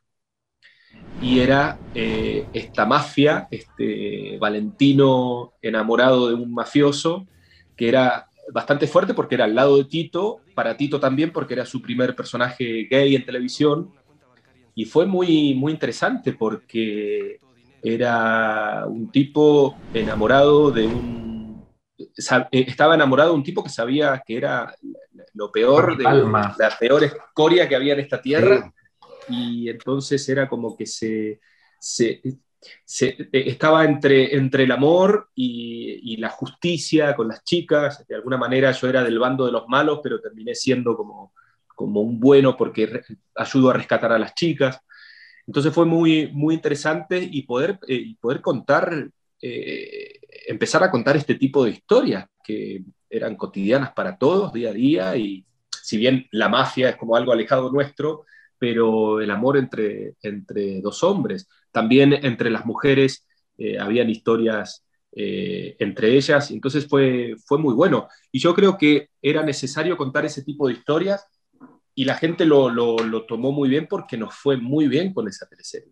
Este, incluso se terminó y parte de ese elenco después formó eh, infiltradas. Entonces, este, eso quería decir que las cosas se estaban, haciendo, se estaban haciendo bien. Si bien no había un área dramática fuerte, o sea, área dramática es cuando te contratan por dos o tres años. Acá terminamos de grabar una teleserie y al mes nos contrataron de nuevo para, para ser infiltradas. Entonces, eh, eso tiene doble, doble mensaje. La historia gustó, los actores gustaron, seguimos con estos actores y eso, y eso está bueno.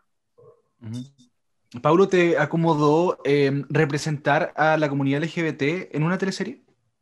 Sí, por supuesto. y, y volvería, o sea, ahora, mira, estoy escribiendo una película eh, junto a unos eh, compañeros, bueno, yo tengo una productora, se llama Sur Audiovisual, que hicimos un cortometraje, y ahora estamos escribiendo una película donde, donde no quiero hablar mucho porque es como una, estamos en el proceso, si bien la idea está, y estamos escribiendo, pero ahí vuelvo a interpretar a un, a un, este, a una persona eh, gay, casada con otro hombre, este, y nos estamos metiendo también con el tema de, ser padres. Entonces es, un, es un, proyecto muy lindo, un proceso que va a ser muy que está siendo muy lindo.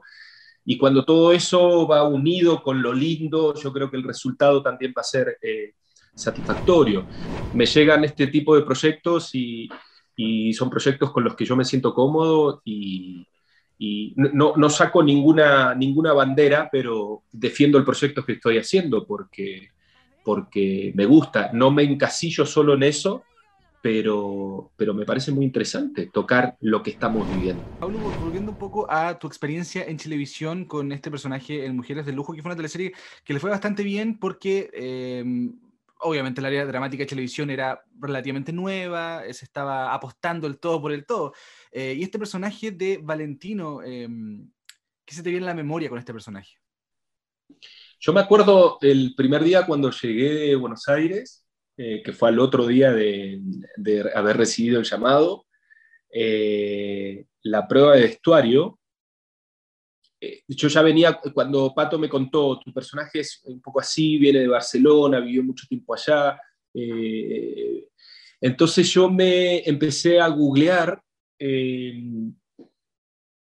estilos de vestirse, este, y encontré, me acuerdo, un perfil que era como el de Johnny Depp, camisita desabrochada, una musculosa abajo, por ahí unos peinados medios raros, que te estoy hablando hace, hace años. Y estaba este bigotito y la barbita, entonces quería de alguna manera salir como de lo que había hecho acá en dos teleseries, este, y se compró esta cosa de, bien peinadito, de siempre estar mirándose en el espejo. Eh, y lo bueno es que no entré en un, este, en lo obvio, porque la historia acompañaba, o sea, estaba dentro de un eh, prostíbulo VIP y al lado de un mafioso, entonces se contaban historias muy, muy, muy fuertes. Y eh, un personaje muy, muy necesitado de amor, de cariño, donde el único que se lo había dado hasta el momento, pero que era una especie de protector, era Ronnie, el personaje de, Tito, pero después empezaron las, prostitutas, sobre todo el personaje de Feña Urrejola, eh, como a, un cariño muy fuerte, un amor muy fuerte entre ambos, eh, entre dos personas, y eso fue muy, muy lindo, pero sobre todo el, trabajo, y aparte estaba muy bien escrita, el trabajo de, de estar enamorado de un tipo que sabes que, sos, que, es un, delincuente. Entonces, eh, trabajar para él, pero por dentro sufrir por lo que hace, por lo que, porque no solo eh, uno estaba enamorado de ese personaje, pero sabiendo que el otro no estaba enamorado de ti, este, te utilizaba. Entonces era un trabajo interno muy, muy, muy bonito. Este, me acuerdo que tuve que aprender eh, un poco a tocar el piano, este, entonces fue como una apertura eh, eh, en, ese, en ese sentido. Este, y, creo que estuvo tocado muy bien, con mucha sutileza, no, no, no en esta cosa de caricatura, de que le viene cualquier cosa, sino el amor. El amor estaba, estaba bien, bien preciso ahí en, ese personaje. Eh, y una carencia emocional, Pablo, también, que, igual se condice un poco con la realidad eh, de personas homosexuales que muchas veces no logran encontrar pareja, que, sufren obviamente bullying desde pequeños. Eh, ¿Hay alguna inspiración eh, para hacer este personaje de tu parte? Mira, yo soy un actor que se agarra mucho de la historia que está escrita eh, a nosotros cuando te presentan una historia se le da una Biblia, se le dice que es eh, toda la historia previa a este personaje, eh, lo que está pasando en el momento y hacia dónde va. Entonces ya uno empieza como una construcción y después también de la mano del director, porque uno puede leer una escena, imaginarse una cosa, pero llegas al piso, al set y el director te dio vuelta todo. Y entonces en eso, bueno, yo con Pato he trabajado en varias teleseries y yo me entrego al director. Eh, yo soy un actor que discuto poco con, con, el director porque le tengo mucha confianza. Sé que tienen armado una, una historia del personaje muy clara eh, y no hubo una, una, una como una inspiración, eh, porque tampoco la hay. No, uno no conoce, por ahí pudo haber visto una película, uno, donde una persona esté enamorado de un mafioso. Acá yo no le di eh, mucha connotación al tema gay, eh, porque para mí yo separo todo eso. Es una persona que se enamora de una persona. Y acá la persona era un mafioso y era un hombre. Eh, pero eso no, a mí no me pone límite como, como, como actor para decir, ah, pucha, no, pero es un hombre con otro hombre. No, para mí no. Si hay alguien que se siente incómodo con eso, no es problema mío. Es problema del que lo ve o el que no le gusta. Eh, y creo que tratado de esa manera fue muy, eh, muy bueno porque es un personaje que la gente lo quería y mucho. Si bien estaba del lado de los, del bando de los malos, eh, la gente el día de hoy, eh, hay gente que me sigue diciendo Valentino. Entonces, eso está, está muy bueno. Eso quiere decir que uno ha hecho un buen trabajo, pero tiene que ver con eso de, de no, no, estar todo el tiempo, es un personaje eh, gay, es una lesbiana. No, es una persona que se enamora de una persona. Punto. Si alguien tiene problema con eso, es problema de esa persona. Oye, fue muy complejo eh, involucrarse en una teleserie que ya había empezado sus grabaciones, pero tuvo que regrabarse un poco, un par de escenas, porque tengo entendido que el personaje Mm. de Tito Noguera lo estaba, lo estaba haciendo otro actor. Eh, Sí, el mío también. Lo habían tenido en España, y claro, después cambiaron algunas cosas del guion y los términos también de la Sí. producción que cambiaron los actores. O sea, cambiaron, cambiaron esa- esos dos actores eh, y que les pusieron esta relación. Eh, y a mí me ayudó mucho que venía de trabajar con Tito, lo conocía, eh, y además hicimos muy buenas migas, como le decimos nosotros, con la Feña Urrejola, que hoy por hoy es una de mis mejores amigas, y fue ahí en, en- en Mujeres de Lujo donde empezó toda esta, esta amistad. Entonces a mí me tocaba grabar mucho con ella y, y, eh, como decimos en Argentina, perdón la expresión, éramos como culo y calzón, estábamos todo el tiempo juntos. Entonces, eh, eso también sirve. La bienvenida fue, eh, fue, fue muy bonita de parte de todos. Bárbara Ruiz Tagle, también una gran amiga mía. Entonces, eh, un grupo... pe- pe- pero yo creo que también fue Pato González, porque el grupo es como que se rearmó de nuevo. Y eso tiene que ver mucho siempre en- entre comillas, el jefe, que es el director. líder El. Pato en ese sentido maneja muy bien los grupos. ¿Cómo te tomaste lo- los comentarios que me, me, me imagino los leíste alguna vez en redes sociales cuando repitieron ahora pandemia soltera otra vez y ya la gente no la recibió de la misma forma que la primera vez? Estaba el factor del marapeo, estaba el factor feminista también. Y, y tiene que ver con este, con, con este nuevo Chile. Eh, no solo Chile, sino eh, mundo. Este, la, la cosa cambió.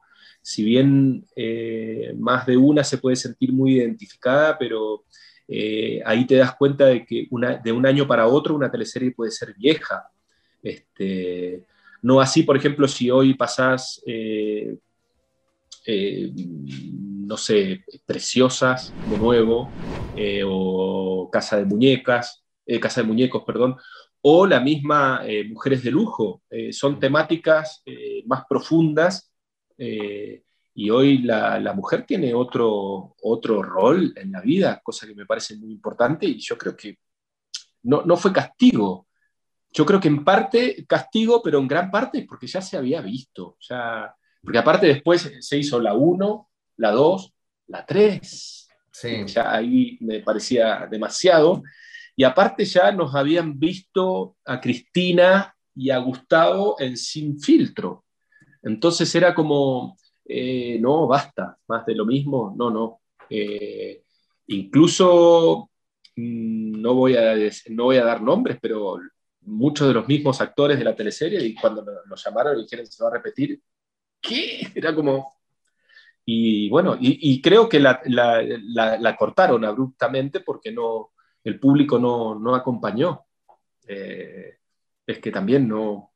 Lo hablábamos con La Paz grabando ahora de mente que decía, eh, me mandaron un mensaje diciendo en, en, mi Instagram, no sé dónde, que ¿por qué te dejé en el puente? Y entonces la, Paz me dice, ¿están, ¿están repitiendo eso? ¿Van recién por ahí? Le digo, sí. Entonces es como, eh, sí, cosas. Y uno se ve, yo por ahí me, me, me, me, escribían amigos y me decían, te estoy viendo en el 13. ¿Qué? Entonces ponía el 13 y, uff, son ocho años que pasaron, mucho, ocho, siete, sí, mucho tiempo. Eh, y eso creo que tiene que ver un poco también el, el, el, 13 no supo renovarse en ese sentido. Yo creo que Preciosa fue muy, muy potente, muy fuerte y era un buen camino ir hacia ahí y, no, y cayeron en soltera otra vez tres, era como mucho. Hay, hay gente que puede ser como Cristina, pero tanto no, me parece.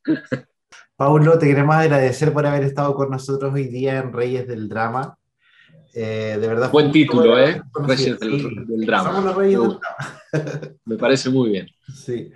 Antes de irte, queríamos preguntar si tenías algún otro proyecto aparte de, de Mente, que ya que tengo entendido, según me dijo Papas Cuñán hace unos días atrás, como un mes nomás de grabaciones aproximadamente. Sí. ¿no? Después que y viene. terminamos ahora fines de abril eh, y proyectos, bueno, voy a seguir contando cuentos los domingos a las 8 de la noche en Instagram. Estoy escribiendo la película, eh, se llama Niña. Eh, mm, estoy, bueno, me agarró la pandemia, estaba haciendo Muchacho de Luna, un espectáculo sobre textos de toda la vida de Federico García Lorca. Ahí volvemos un poco a la temática.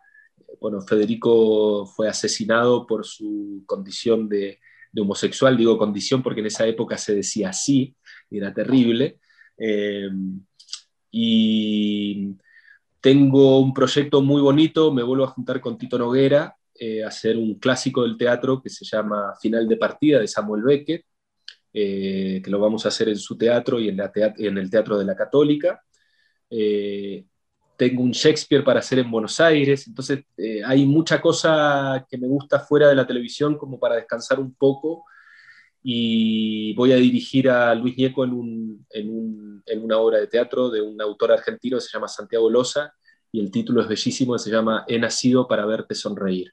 Y es muy interesante porque el personaje es una mujer, eh, está el hijo, el hijo es Andrew Barsted, eh, su hijo le pasa algo muy fuerte que se quedó como en un estado vegetal, escucha, camina, todo, pero no habla, y es el momento previo a que esta madre eh, lo va a internar en un, en un loquero.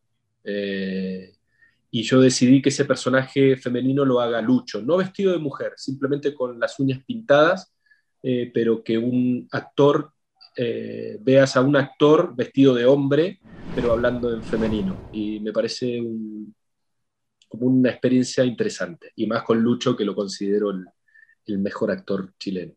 Súper. Muchas gracias. Muchas gracias, Pablo. Gracias a ustedes, chicos. Chao, chao. Bien, chao.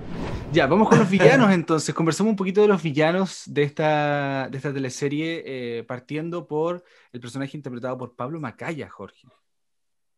Sí, bueno, ya habíamos hablado un poco de Lázaro, este narcotraficante que era como también el jefe de seguridad del Club Esmeralda, el sicario que le destruyó la vida a la pobre Esmeralda, porque fue el que lo mandaron a matar, el que fue enviado a matar a, Esmeralda en, el pasado. Y eh, con el paso del tiempo, con la compañía del hijo que, que, le arrebataron a Esmeralda, también él se fue como un poco humanizando, ablandando, también muy defensor de su madre, Marta Pinto. Eh, y a mí me gustó la interpretación de Pablo Macalle, que si bien yo creo que él siempre como que estuvo igual un poco, eh, le creí todo acá, como Lázaro. Hay una parte cuando le entierra un cuchillo a, a, este personaje de. El que, había, el que había, le había quitado la guaguita a Esmeralda. Le entierra un cuchillo porque dice: Esta vieja, esta, esta vieja estafadora, ladrona, no sé qué. Y él, furioso, le entierra un cuchillo así en la mano em, y le dice: No te metáis con mi mamá, mi mamá no, no la tratáis así. Al cuco. Claro. Cuco, se llamaba el, personaje que le clavó el cuchillo en la mano. Sí. Una mano, digámoslo, bastante mal hecha. Sí. Sí. Los efectos especiales y, el maquillaje ahí malito. Pero estaba partiendo Chilevisión. Sí, estaba partiendo. Estaba partiendo. Oye, un personaje. Oye, bueno, ya hablamos de, de Ronnie Palma también, ya hablamos de que uno de también un gran villano, de hecho por Tito Noguera. Está toda esta gente narco, donde estaba también eh, Ramiro, el personaje de César Arredondo, y todos sus secuaces que lo rodeaban. Los Zulu, los Zulu, que eran el, el Led Zeppelin, el, el Porcel, el Porcel y el Guanaco, que el Guanaco ahí también tenía sus tus talentos con las chicas, con algunas joyas. Sí. Sí. sí. Igual, igual el Led Zeppelin era como uno de los más jóvenes, ¿cierto? Sí, el Led Zeppelin y... Germán. sí, tienes razón. Y el Guanaco hizo un personaje después en, en, Gemelas, que era el palomo de, de Gemela. No sé si la. Ah, Él es actor, no recuerdo el nombre, pero hacía pareja con Berta La Sala en Gemelas. Estaba más joven y con pelo más cortito que yo también como que me sorprendí al verlo, así como dije, oh, él es el actor que hace de, de Palomo.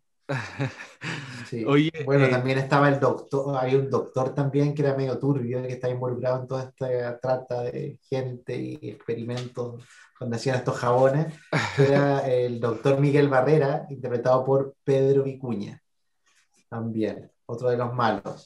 Pero sin duda una de las villanas que todos recordamos y que para nosotros es como nuestro personaje icónico de este capítulo es Lieta Meyer. Qué mala que era Lieta, era, la, era como la Quintrala, Le decía la la Quintrala. Quintrala pues. contemporánea. Sí. Sí. al final le empezaron a poder dar la Quintrala. La Quintrala. ¿Qué, Mataba recuerdan de Lieta? Le fallaba definitivamente todo a esa mujer. Era envidiosa, tenía una envidia pero eterna con, con Magdalena.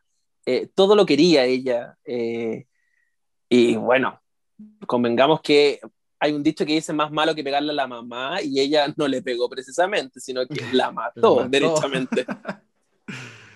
La A ese nivel de maldad.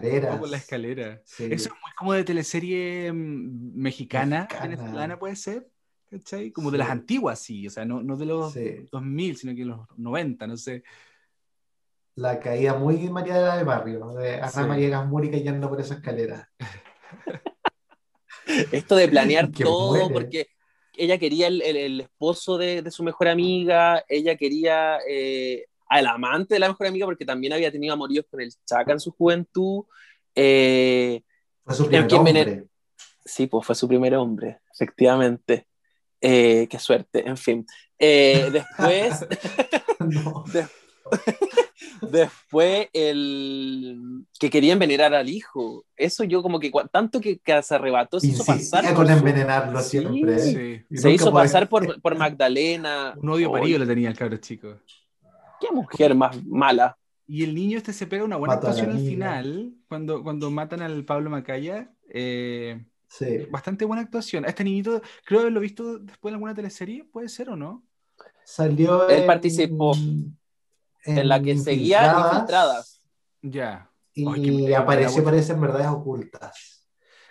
Me- Entiendo sí. que salió también en una de estas teleseries como de mm, Pobre Rico, dos por uno, esa, Aquí esa mando yo. salió, Aquí mando yo, ahí está. y- Ya. Sí, Las de y TV. separados. Ya. Era, eh, claro, su papá era Jorge Zabaleta en las dos teleseries, en Aquí mando yo y en separado. Sí. Él se llama Nicolás Vi- Viñao. Viñó, no- algo así, sí. Viñó, Sí. sí, sí. Francis. Sí. Oye, Francis. eh, conversamos con esta chica tan mala, po. No es tan mala en la realidad, no es mala, es muy buena onda. Y la Es amorosa, muy eh, simpática. fue muy simpática. Está fuera de Chile, de hecho, Jorge. Sí, está en México Ignacia Alaman, radicada ya hace tiempo. Sí. Eh, la hemos visto en Masterchef, acá hace poco, sí. en, en Pasapalabra, y también este año ha sonado bastante su nombre porque Netflix subió una película donde participó ella que se llama Knock Knock, Knock, que, knock. que fue parte del elenco junto a Keanu Reeves. O sea, imagínate lo que es tener una actriz chilena eh, grabando así de igual a igual con Keanu Reeves, este gran actor eh, de Hollywood, eh, en esta película de Eli Roth, que es bastante entretenida igual. Si bien la Ignacia aparece poco, pero la película en sí es muy, muy entretenida, de suspenso. Que es una de las películas más vistas de Netflix en Estados Unidos eh, este año. Entonces, por eso ha salido harto en prensa por este tema. Hablamos de eso y hablamos también Sí. de su participación en Mujeres de Lujo y muchas cosas más. Así que vamos a escuchar qué nos dijo la gran Ignacia Alaman. Bueno, en este capítulo de Reyes del Drama, esta tercera temporada, estamos con una actriz que hoy se encuentra lejos de nuestro país, pero de todas formas conectada más que nunca. Hoy, en Reyes del Drama, está con nosotros Ignacia Alaman. Ignacia, ¿qué tal? ¿Cómo estás? Muy bien, ¿y tú? Muchas gracias por la invitación. Muy bien. Muchas gracias a ti por eh, aceptar esta tremenda invitación que te hicimos para conversar de distintas, eh, distintos hitos ¿no? de tu carrera eh, y también preguntarte, y partiendo por eso, ¿dónde estás en este momento? En este momento estoy en mi casa en Ciudad de México. Estoy viviendo aquí hace cuatro Tenemos tres horas años. de diferencia. Sí, tres horas de diferencia. Vivo aquí hace, hace cuatro años ya. Empecé a venir a trabajar el 2014, el 2017 ya me vine. El 2020 estuve en Chile eh, porque me agarró la pandemia allá, así que no sé si cuenta, pero estoy ya hace varios años radicada acá y viviendo acá. Oye, ¿y planes de volver a Chile así definitivamente? No, ¿verdad? Mira, eh, así como a vivir, no. Voy harto, me encanta ir, mi sobrina está allá, mis amigos están allá, me- me- siempre estoy yendo y viniendo, bueno, ahora con, con el tema de la pandemia se ha hecho un poco más difícil, pero, pero de radicarme allá de vuelta, planes no tengo, lo que no significa que no pueda surgir algo que me lleve de vuelta, podría suceder, pero Claro. así como sobre la mesa, eh, no. Oye, ¿y proyectos respecto a cine? Eh, me imagino que, bueno, está todo bien stand-by, pero ¿alguna cosa por ahí? ¿Algún atisbo de? Mira, está todo súper complicado. He hecho harto casting, em, acá se está empezando a mover un poco la cosa.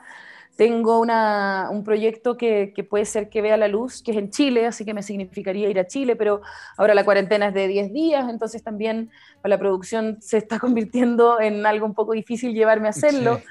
Pero, pero ¿sabéis qué? Yo soy una afortunada, siempre me llegan los proyectos, no, nunca tengo que tener como tanto terror porque tarde o temprano algo se mueve, algo aparece. Oye, pero un proyecto que sí se hizo y que fue muy exitoso y que se subió a Netflix, de hecho, fue eh, la película Knock Knock junto a Keanu Reeves. El año 2015 se hizo esa, esa película, tú tuviste una participación allí, trabajar con un tremendo también de la actuación a nivel internacional. ¿Cómo fue ahí? ¿Fue como un susto o fue como, mira, yo te voy a enseñar cómo somos las actrices chilenas? No, como todo en la vida nomás, pues es como 50% susto, 50% felicidad. Al final, eh, eh, hay, siempre hay un vértigo, no solamente por actuar con, con un actor de ese calibre, sino porque actuar es vertiginoso, siempre. Eh, es un trabajo donde, donde eh, que se completa en la visión del otro.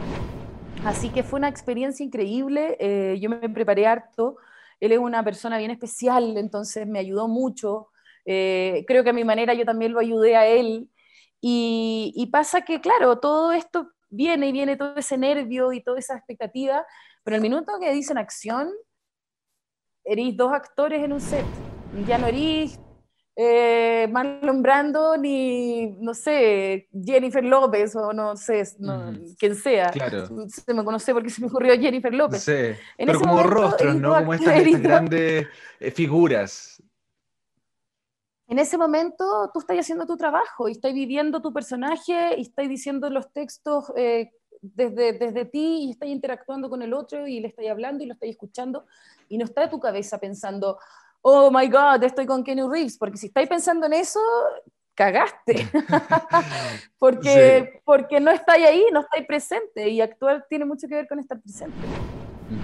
Oye, Ignacia, después de tu arribo al cine en 2005, el 2007 llegas a Chilevisión, a su área dramática, que obviamente también era un desafío, eh, porque se estaba jugando Chilevisión harto por hacer buenas teleseries nocturnas, juveniles, en fin, tú llegas a vivir con 10. ¿Cómo fue partir en Chilevisión? Mira, eh, como, como todo es una paradoja, siempre eh, cuando uno eh, inicia un área dramática, de alguna manera tienes como la responsabilidad de que te vaya bien, pero también si te va mal tampoco es tan culpa tuya, porque no, no, es algo nuevo, no es como que llegas a algo que está súper probado y, y, y tú lo, lo, lo, haces caer, digamos. Claro. Yo vivía en Buenos Aires en esa época, eh, significó para mí eh, volver a Chile después de tres años, entonces también pasé por todo ese proceso personal, pero lo pasé, yo creo que ese es uno de los proyectos, ese con Mujeres de Lujo, donde yo mejor lo he pasado. De partida tenía 25 años, mi personaje tenía 15, o sea, volver a ponerme uniforme era una cuestión que a mí no se me había pasado nunca por la cabeza. Oye, recién mencionabas, Ignacia, eh, a Mujeres del Lujo, que también fue otro exitazo de televisión, eh, una teleserie más jugada todavía, más arriesgada, con destapes, con buen elenco. Eh, me imagino que también tiene un significado especial para ti. Yo lo pasé, maté a mi, tiré a mi mamá por la escalera, maté a mi amiga en latina con, el, con un secador, eh, asesiné gente, me escapé en auto, secuestré niños, los envenené con veneno para ratas, o sea, un nivel de pasado 17 millones de cambio increíble. Y además trabajé con grandes amigas, la Fernanda Urrejola es una de mis mejores amigas, y, y hacer de enemigas fue muy entretenido, lo pasamos muy, muy, muy bien. Eh, estaba la Javi Díaz de Valdés, de nuevo la Marcel Valle, la Cata Guerra, Álvaro Gómez, Andrés Velasco, eh, yo amo el set, a mí me gusta estar, yo, si tú me decís que preferí estar, no sé, un día entero paseando por Londres o estar en el set, y yo siempre voy a elegir el set, me encanta, me encanta estar grabando, me encanta trabajar, me encanta lo que hago, ¿cachai? Y, y cuando, como te digo, se juntan buenas historias con buenos grupos de trabajo y cuando más encima los personajes permiten llevarlo a niveles de creatividad eh, que son tan libres, es imposible que uno como, como actriz no, no, lo disfrute. O sea, yo no sé cómo, no nos, cómo nos dejaban decirnos esas cosas que nos decíamos. Era muy fuerte, ¿cachai? Yo ahora veo las escenas y era como, ah, maraca, puta. Y es como, ¿cómo nos dan permiso? No, yo no, yo hoy día no, o sea, está bien, era otro tiempo. Eh, hoy, hoy en día se todo se funa, todo se critica, quieren, quieren olvidar la historia porque los personajes son de una manera u otra. No sé, las, las generaciones nuevas eh, ven las cosas de otra manera, pero, pero, hay que, pero, pero hubo que haber pasado por eso para llegar a este nivel de conciencia. Eh, hubo que haber visto eso, hubo que haber sido eh, espectador, hubo que haber sido testigo de una forma de hacer las cosas para que hoy día tengamos la conciencia de que de que ya no se pueden hacer así, de que ya no se puede hablar así, de que ya no se puede sexualizar así. Pero hubo que haber pasado por ese proceso y, yo eso también lo valoro, no, no, me sorprende porque me parece, como te digo, pasado 17 cambios, pero al mismo tiempo digo, pucha, qué importante, porque al final los procesos son así, son así, son un paso, otro paso, otro paso. Muchas veces uno dice, ay, ¿por qué no lo hice diferente? Y, la, y la respuesta es, necesitabas hacerlo así para darte cuenta que se podía hacer diferente. Claro. Oye, eh, esta, esta, historia de Mujeres de Lujo, recordemos que hablaba ¿no? de este grupo de acompañantes, de escorts, digamos, eh, de la alta sociedad. Las eh, joyas. Claro, las, joyas. las joyas de, de, la prostitución, digamos, la prostitución que se visibiliza más como, como burguesa, ¿no? Más que la prostitución de la calle, de las mujeres que son golpeadas. me imagino que tú también en ese momento igual te hacías como, como la, la, crítica, ¿no? Así como, oye, nosotros representamos a prostitutas o, o las chicas representan a prostitutas que son, son eh, que les pagan súper bien, pero las que son golpeadas también existen, ¿no? Como te digo, era una ficción total eh, y eh, no quiero decir que es una apología a la prostitución porque también se mostraba que ellas sufrían mucho, pero obviamente estamos años luz. no, y, las trataban mal y les pegaban y las secuestraban y, y, o sea, Esmeralda Martí, el personaje de la Fernanda, era una esclava. No era, claro, rodeada de lujos, pero era una esclava. Ella no tenía la libertad de dejar de hacer lo que ella hacía. Y finalmente, no sé si vale la pena que entremos tan profundo en el mundo de la prostitución, pero, pero, pero finalmente eh, eh, pasa mucho eso también, que, se hace como una apología a la prostitución de lujo cuando no debe llegar ni siquiera al 1% de la prostitución a nivel mundial. Y, el problema... Eh, en gran parte tiene que ver con que muchas veces, muchísimas veces las prostitutas son esclavas y no tienen eh, ninguna posibilidad de salir de, de, la pega que hacen. Siempre va a haber alguien que va a saltar en estos temas polémicos y va a decir, ah, es que tú dijiste, ¿cachai? Porque siempre la gente se ofende. Eh, no quiero ofender a nadie con lo que estoy diciendo, no quiero, no quiero ofender a nadie con lo que estoy diciendo, pero, pero la gran mayoría de las veces la prostitución es, es una forma de esclavitud y, se llevan, no sé, mujeres guaraníes a Europa y les quitan el pasaporte y ni siquiera hablan el idioma y las prostituyen eh, y, no tienen ninguna posibilidad de volver porque incluso la sociedad a la que pertenecían las rechaza si es que llegan a saber que ejercieron la prostitución. Y podríamos estar hablando mucho rato de este tema porque es un tema que tiene eh, muchas aristas y que a mí me apasiona mucho, pero pero creo que no, no, vinimos a eso, eh, por lo menos en, esta, en este programa. Oye, y con el, con el personaje de Lieta, eh, tú también obviamente se puede tomar em, libertades, con el director se conversan ciertas cosas, ¿cierto? Para aportarle al personaje también. Nos matábamos de la risa, es que es lo que te digo, era otra época, entonces eh, hacer esta mala, mala, mala, o sea, yo ahora veo la escena cuando le estoy como echando em, veneno para ratas a la leche de Moisés, y eh, son como tres cucharadas de veneno para rata en un vaso más chico que este. Entonces tú decís, no estábamos jugando al realismo, nosotros no estábamos haciendo una teleserie que era como, que, queríamos que fuera 100% creíble. Era una ficción, era una fantasía. Eh, sí había una intención, yo creo, súper grande de ser eh, transgresores. De... Era una época donde las teleseries nocturnas buscaban como tratar temas de adulto en un país donde, se, donde se había sido muy cartucho durante mucho tiempo a nivel de temas. Hoy día, hoy día de nuevo la televisión eh, cuida esos espacios, cosa que a mí me parece que está bien. Fue un momento de, muy diferente de la televisión, porque además había una competencia de como quién mostraba más pechugas, ¿cachai? Claro. Em, era una, eh, eh, tenía que ver con eso, o sea, lo que hacía de nocturna la teleserie eh, tenía más que ver con mostrar pechugas que con los temas que se abordaban. pero, pero para nosotros como actrices fue muy entretenido y las personas que engancharon, bueno, hasta el día de hoy mucha gente la ve en YouTube, creo que hay una plataforma de televisión donde también está y se puede ver entera como on demand. Pero, pero hay que tener, hay que guardar las proporciones de que una teleserie del 2009, han pasado 10 años y en esos 10 años han pasado muchas cosas y el mundo es muy distinto y el feminismo es un movimiento que se ha tomado el poder por fin. Y, y, yo creo que, que, que, que mirarla con los ojos de hoy puede ser muy conflictuante pero en ese momento nosotros queríamos entretener, queríamos que la gente lo pasara bien, queríamos provocar y, y en ese momento se logró y, y, yo le tengo mucho cariño sobre todo a, a cómo lo pasamos haciéndolo. Porque a veces los proyectos son súper increíbles y súper bonitos y tú como actriz no lo pasáis tan bien haciéndolo. Y hay veces que los proyectos, eh, no sé, yo lo he pasado muy bien haciendo proyectos que tal vez Em, no habría disfrutado tanto ver, como The Green Inferno, ponte tú, que una película de caníbales que yo tendría que nacer de nuevo para ir al, cine a verla, y la grabamos en Perú, en el Amazonas, o sea, por eso te digo, las experiencias de, del trabajo no siempre son eh, como congruentes con la experiencia del, del resultado.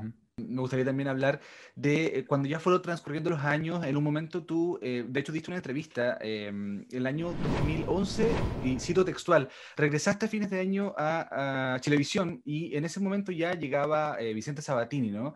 Eh, tú estabas muy dispuesta a participar en los proyectos, pero te encontraste con una especie de muralla que te dijeron, no, no te queremos aquí, no quiero trabajar contigo eh, por problemas de camarín, textual, cito, cito, la, o sea, cito textual lo que, lo que tú dijiste. Eh, ¿Influyó eso en tu salida de televisión? ¿Lo atribuyes realmente a que haya sido un tema de camarín o algo más, por ejemplo, problemas políticos?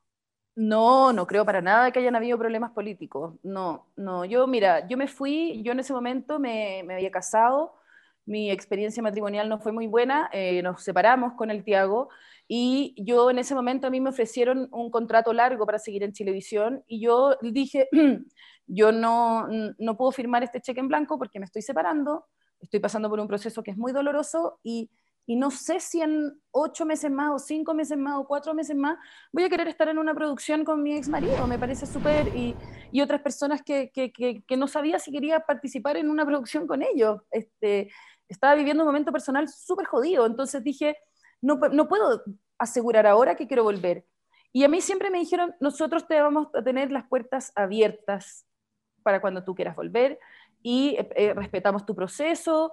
La Coca estaba escribiendo La sexóloga, yo sabía que había un personaje para mí porque la Coca es mi amiga y siempre me decía, oye, estoy escribiendo un par de personajes que alguno podría ser tú, no es que me los escribiera para mí. Eh, En el caso de, cuando yo, cuando yo estaba con contrato, Obviamente eso sí se produce, porque la guionista sabe cuáles son los eh, actores con los que cuenta y ya puede empezar como a, a, jugar un poco con esa sensibilidad. Pero como yo estaba sin contrato, ella me decía, pucha, hay un par de cosas que tú podrías hacer. Y cuando yo quise volver, a Vicente no le pareció. Eh, y esa fue la explicación que me dieron.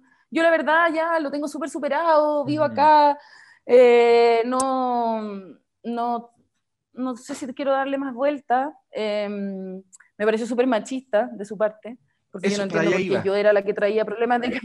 Yo no, no, entiendo por qué sí. era yo la que... Yo no había hecho nada, ¿cachai? Yo, me había, eh, yo, claro. yo, yo, no había hecho nada. Uno lo ve como... Pero sin embargo era yo la que traía problemas de camarín. Claro, porque ¿por qué no se le juzgó al chico? Si, si hubo un problema de camarín, eventualmente, ¿por qué no se le juzgó al hombre y por qué no se le cerró al hombre, no? Lo que, lo que pasa es que eh, cuando se nos ofreció ese contrato, se nos ofreció a los dos. Y el Tiago sí lo aceptó. Entonces, él sí se quedó en Chilevisión. Él no, no, no hizo lo que hice yo, que fue decir, yo no, no estoy dispuesta. No sé, tal vez yo estaba más afectada eh, en Puede ese ser. momento, pero él sí, él, él estaba contratado, entonces no, no, no, lo iban a sacar porque él estaba contratado, ¿cachai? Y además se produjo un bache como de siete meses, entonces toda esa gente que estuvo contratada ese tiempo se quedó contratada siete meses sin trabajar, que fue una decisión que yo decidí no tomar, ¿cachai? Yo no quería eso, yo no, no sé, yo soy una persona que se mueve mucho desde su corazón y desde su guata, y en ese momento no me sentía preparada para asumir un compromiso de seguir estando en un elenco con una persona de la que yo me venía separando con muchísimo dolor, ¿cachai? Entonces, esa fue mi decisión, a diferencia de él, ¿cachai? que él sí se aseguró en el fondo, y está bien, está en su derecho, él, él, ha hecho su carrera de esa manera, de hecho ahora vive en México también, son como cosas raras de la vida que a uno le pasan, y, pero yo no tengo ningún rencor con eso, ¿sabéis? Porque, porque cuando, cuando a ti se te cierra una puerta, se te abre una ventana, ¿cachai? Esa frase es cliché. Sí. El hecho de que yo no hubiera entrado a hacer esa teleserie a televisión, a mí me abrió un universo gigante, que significó hacer películas, trabajar para Estados Unidos, eh, viajar, eh, hacer un montón de cosas que no hubiera tenido la posibilidad de hacer, hacer mucho más cine, eh, después trabajé en TVN, e incluso después hice una teleserie en televisión después de La Sexóloga, que se llamó mm, algo como Graduados, ¿puede ser? Sí. Que era como de, una, de un colegio, no sé qué, y ahí sí me llamaron a trabajar y ahí fui yo la que no quise. Porque, porque yo ya había dado vuelta a la página y dije, ¿sabes qué? Tal vez esta es una buena señal de que, de que mi e, era, era Chilevisión terminó y, emprendí otros rumbos, ¿cachai? Entonces al final eh, sí fue un poco machista, fue súper doloroso para mí en ese momento porque yo contaba con esa pega y me quedé mucho tiempo sin trabajo. Em, y además me encontré como de frente con, con una, con una eh, práctica de la industria que no me había tocado. Yo siempre había sido muy regalona, siempre me habían tratado muy bien y de repente traía problemas de camarín, ¿cachai? Yo, además, que no había hecho nada, yo no había hecho nada. Eh, los problemas de camarín lo traían los triángulos que se armaban allá adentro, ¿cachai? Eh, yo, era, yo, era una yo era una participante involuntaria de, de, esos triángulos, no, no, no era que yo los eligiera. Entonces, mm, pero ¿sabéis qué? Fue para mejor. Al final yo soy súper agradecida de cómo, sin darme cuenta, la vida siempre me ha cuidado. Hay veces que tú decís, ay, ¿por qué me pasa esto? ¿Por qué me pasa esto? Y pasa un poco de tiempo y decís, claro, si, si eso no me hubiera pasado, no hubieran llegado estos otros regalos desde otro lado y, y, y, tal vez todavía estaría haciendo teleserie en Chile y no viviría acá, que es una cosa que me produce mucha felicidad y mucho orgullo. Genial, muchas gracias, muchas gracias Ignacia, em, por este, esta participación en Reyes del Drama. Un abrazo grande y gracias por la, buena onda, te pasaste. Muchas gracias a ti, lo pasé súper bien y, qué buena onda que em, existan estos espacios donde uno pueda conversar. Lo encuentro súper bacán. Así que gracias. Un abrazo. Oye, qué entretenida entrevista les dio esta mujer. Efectivamente, como dijo Víctor, no era tan mala. a mí me encantó. No. Y le gusta ser de mala. Lo disfruta. y dice ella que disfruta mucho, mucho la, la, actuación, el set para ella es vida. Así que eh, muy agradecidos por esta entrevista que nos dio Lieta, la malvada de Lieta Meyer. Oh, sí. Hay un compilado de escenas que vamos a ir subiendo nosotros también en las redes estos días. Oye, hay un eh, diálogo con su padre. De sus muertes. Sí. Hay un diálogo con su padre que su padre le dice, ojalá hubiese sido tú la que cae por esa escalera. A ese nivel de odiada era esta mujer. Buenísimo, buenísimo personaje. Las villanas siempre son recordadas. Siempre. Todo el rato. Y terminaba igual media loca en la cárcel al final. Sí, pues. Compraba el Apagándose cigarro en el brazo. compraba revistas para ver si había información de Magdalena. Oye, pero las cosas malas que ocurrieron en, en la teleserie, las muertes y todo, incluso se traspasaron a la vida real, chicos. Ocurrieron, ocurrió una desgracia en particular eh, con una de las vestuaristas. Sí, una de las vestuaristas, eh, llamada Lucy Jaramillo, murió en plenas grabaciones de Mujeres de Lujo. Ella se cayó en un foso que había en el estudio de Chile Films. Eh, y ahí hubo un, un, gran problema también, porque ese foso no era yo, yo, yo, trabajé en Chile mucho tiempo en los estudios y, si es que apagan las luces como de los estudios, espero un hoyo negro, esa cuestión no sea absolutamente nada. Y dentro de eso había un hoyo donde se cayó esta señora y murió. Entonces fue un accidente laboral gravísimo, súper grave. Eh, fue como después de almuerzo y después de almuerzo ella como que, porque ahí mismo hay un casino eh, en otro lado, pero ahí mismo en, en este terreno donde está Chile Films, y ella después de almorzar volvió al estudio y se cayó y nadie la encontraba. Pasaron dos horas y nadie sabía dónde estaba Lucy hasta que después encontraron el cuerpo. Ahí, Sí, Qué terrible. Qué ¿Y locura. ¿Sabes qué? El, yo trabajé, bueno, les contaba después en, en algunos programas en Chile Films, y el hijo de Lucy, o familiar, iba todos los años, como en cierta fecha, a dejarle, una, a dejarle velitas, a prenderle. Claro, una ofrenda ahí para el recuerdo de su madre. Oh, qué Que, que heavy, Sí. heavy la... sí. Para, el mismo elenco y para, el- para todo el equipo. De haber La sido carga que te queda, que llevaba años trabajando en el canal también. Mm. Sí. Tiene 72 años esta señora, cuando Sí. murió. Y le dedican el último capítulo, es en memoria de ella, sale al Sí. final de, de la teleserie, sí. Sí. Sin duda. Oye, eh, bueno, esto, con esto ya comenzamos ¿no? a, a cerrar ya parte de este capítulo de mm, Mujeres de Lujo con esta teleserie tan, eh, tan exitosa, popular también para Chilevisión, un área dramática que estaba ahí surgiendo con mucha esperanza, eh, sobre todo sin saber lo que se vendría después en la televisión, que son años súper duros también. Sí, pues después vino Infiltradas y un par de teleseries más, y de ahí el área dramática de televisión tampoco eh, tuvo tanto éxito. Eh, hizo grandes producciones como La Doña, por ejemplo, que, que tampoco le fue tan bien, y algunos bodrios como, no sé, La Sexóloga, que Claro. horrible. Como una anécdota la sexóloga o las dos. Carolinas que Las también dos como que- Carolinas. Sí. Pero ¿sabes qué? Ahora, dicen que las dos Carolinas dicen que es buena. ¿eh? Dicen, Tenía no sé, nunca una oportunidad. la Pero verdad. de- decían que era como el diablo viste a la moda, ¿no? Como versión chilena, como que quisieron hacer un Sí. poco eso. Con la Sí. Claudia Di Girolamo como la Meryl Streep. Haciendo ahí la, tal Sí. cual. la- la- Y la Francisca Levin hubiese sido como Andrea, que era como la, la Anne Claro. Sí. Mm, Sí. sí. Oye, oye, como anécdota, no sé cómo se no sé es anécdota. eh, Mujeres de Lujo tuvo una precuela. Sí, en internet. Ah, Sí, sí. por Mira, Twitter. por Twitter que se escribió, la Coca Gómez escribió como una historia por Twitter, que era una precuela de lo que había pasado desde que le quitan el hijo al, Oh. a Magdalena Qué choro. hasta eh, que llega a, a Perú, como la venden por trata de blanca. Hay como un- unos, unos tweets Sí. por ahí. Sí, no sé si lo hizo completo, sí, porque parece que yo después estuve buscando y parece que eran algunas quejas de los fans de Mujeres de Lujo que no, parece que no encontraban o como que lo hicieron hasta cierto tiempo y después no lo Sí. terminaron, creo. Efectivamente Sí. quedó inconclusa la historia. Y lo otro mención, Sí. eh, honrosa, dijo la otra, eh, la música de Mujeres de Lujo, grandes éxitos. Las, las, la Miriam, muchos años la Miriam. Mira, Sí. rescátame, que Arenito ahí la sí. estuvo reviviendo hace unos pocos semanas, que eh, a Oye, través de, de No, Instagram. Arenito. sí, pues bueno. ¿Qué me decís? Bueno, esa otra, eso es para otro capítulo. ¿ah? Hablar de- podríamos hacer No, un capítulo de Jingo, de Fue, o- Mecano, otra teleserie todo esa. eso. Otra fue otra teleserie. las redes sociales. Sí. Sí. Oye, llegamos ya al final entonces de este capítulo. Ya eh, agradecemos la presencia de Cristian Sepúlveda, mi tocayo de apellido, Pillín, que lo pueden encontrar como en Instagram.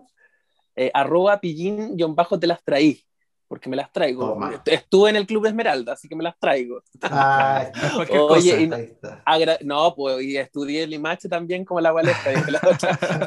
Oye, agradecidísimo de la invitación, eh, feliz de compartir con ustedes. Soy fans completamente de Reyes del Drama. eh, trato de estar siempre en Qué los live siguiéndolo, escucho Sí, los pues, podcasts.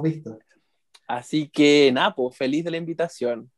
Muchas gracias. Éxitos, éxitos por montones. Sí, igual a Qué ti, bueno, con tus muchas proyectos gracias. también que Ojalá se se vienen en. YouTube.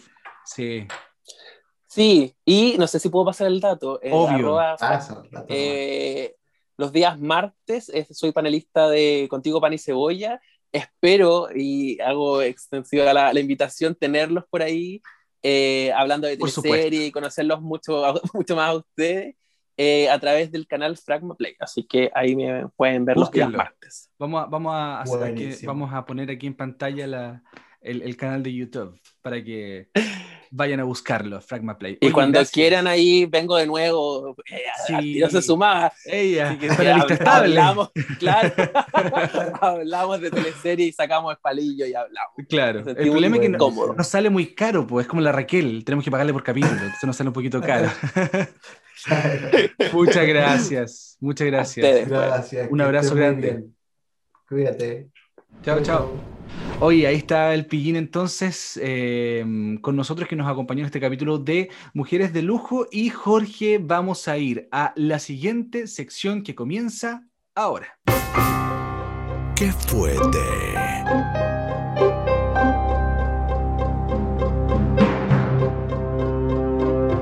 Bueno, queremos eh, conversar, queremos eh, dialogar con actrices y actores que no sabemos qué fue de ellos, se les perdió la pista, se les perdió el rastro, a qué se dedican y vamos a... Jorge, estamos inaugurando la sección, pues, ¿o ¿no? Del qué fue de. Sí, pues estamos inaugurando esta sección nueva que vamos Sí. a tener en algunos capítulos. Ujú, no en Y todo, se no llama-. Sí, no se mala costumbre porque es muy caro. Es muy caro, no, No, sale muy porque costoso. cuesta igual harto, porque es como una entrevista más finalmente que hacemos, entonces tiempo Claro. es todo. Eh, y que pretende como saber un poco de los actores que nos vemos hace harto rato en la tele. Ujú, Sí. O de De su- actores, o de artistas, o de personajes, no sé. Ahí vamos a, ir, vamos a ir experimentando. sí. Aquellos que estuvieron en, en teleseries, eh, no sé, nocturnas, eh, que aparecieron en, no sé, una o dos teleseries y después se dedicaron a otras cosas, se fueron a otro país, en fin. Y hoy vamos a Y que conversar. por algo hay que darle en la memoria de la gente también. Por supuesto, porque hicieron personajes populares Sí. y muy queridos y mm, de teleseries recordadas. Y hoy eh, vamos a mm, conversar, vamos a ver la entrevista que Jorge le hizo a una recordada actriz. Así es, muy buena onda y está en Portugal, fíjate. Desde allá ya conversamos con ella, así que Reyes del Drama una vez más internacional. Por y se supuesto. trata de Isabel Ruiz, así que vamos a escucharla. Bueno, queridos amigos, estamos hoy día en esta nueva sección que estrenamos en Reyes del Drama y conversaremos con una actriz chilena que lleva ya un tiempo alejada de nuestro país y hoy nos recibe desde Portugal, su nuevo hogar. Hablamos de Isabel Ruiz. ¿Cómo estás, Isabel? Muy bien, muchas gracias. Gracias por invitarme. Oye, Isabel, un gusto conocerte, saludarte. eh, gracias por estar acá en Reyes del Drama. Y te fuiste, tengo entendido, de Chile como el 2016 a Portugal. ¿Por qué te fuiste a Portugal? ¿Por qué Portugal? Eh, me fui primero a España, en realidad. Me fui, me fui primero a Madrid. Eh, en Madrid vive mi hermana. Y mm, me pasó una cosa muy fuerte cuando estaba en Chile, el último tiempo. Empecé a sentir cada vez más que em, estaba en una etapa de la vida en que podía hacer un cambio drástico, no había nada que realmente me ligase de manera tan fuerte a, Chile. Todavía no tenía hijos, no estaba así en una relación eh, estable, digamos, con nadie.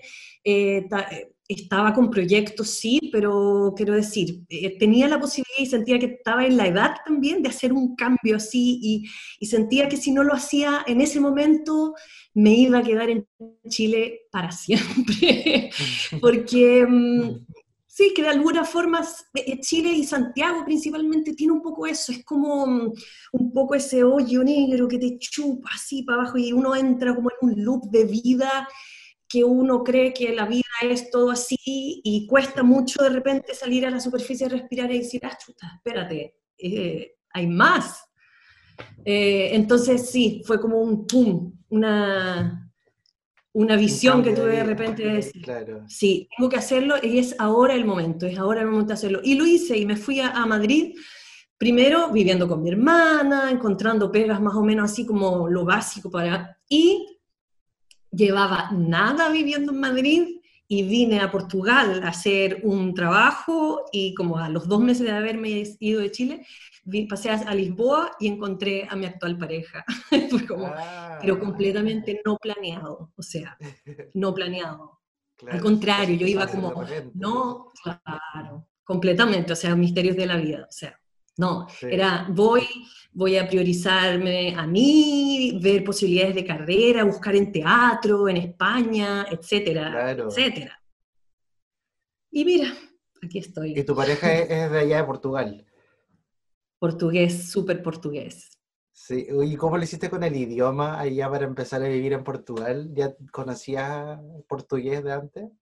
Cero, cero, no entendía nada, cero, no entendía ni el brasilero, no le, hay gente que, hay chilenos que entienden súper bien el brasilero y hasta lo pueden hablar. Claro, Yo cero, no entendía nada, Sí. Nada. Mi suegra, que no habla una gota de otro idioma, habla solo portugués, las primeras veces me hablaba, me hablaba, me hablaba, me contaba historias de cuando mi pareja era chiquitito, no sé qué, y yo, así como... Pero, pero así se aprende. Así Sí, se aprende claro. y ahora soy una crack del Oye, portugués. pero tú naciste en Suecia, ¿o no? Sí. Mm. Entonces, ¿cómo, Eso cómo- fue otra de cómo las fue? Esa fue otra de las razones por las que también fue fácil y, y elegí Europa eh, particularmente pa- para venirme, porque mm, yo, mis raíces y mi historia de familia es súper global y muy loca. Eh, yo nací en Suecia, eh, mi papá es chileno, pero mi mamá eh, nació en Siria, se crió en la India, Mm, el papá de mi mamá era sueco, la mamá de mi mamá era de India, eh, ya, y puedo seguir, pero... multiculturalidad pero absoluta. Oye, Isabel, tú partiste el 2003 en las teleseries acá en Chile, con 16 y después que se convirtió en 17.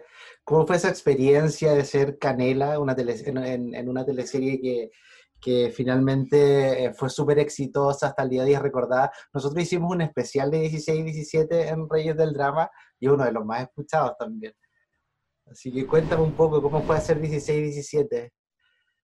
Mira, fue, una, fue un hito en mi vida, obviamente, porque nosotros éramos muy, o sea, imagínate, éramos toda una generación que estábamos básicamente recién salidos del horno, o sea, estábamos recién salidos de la escuela de teatro de, de la universidad en algunos casos. Eh, y fue como salimos y ¡pum! Eh, de una en una, en una eh, creación dramática, como una producción dramática de la televisión, mega, así. Eh, fu- fue, fue muy, fue muy, fue, fue, como un salto eh, muy grande para, a una edad muy, muy corta.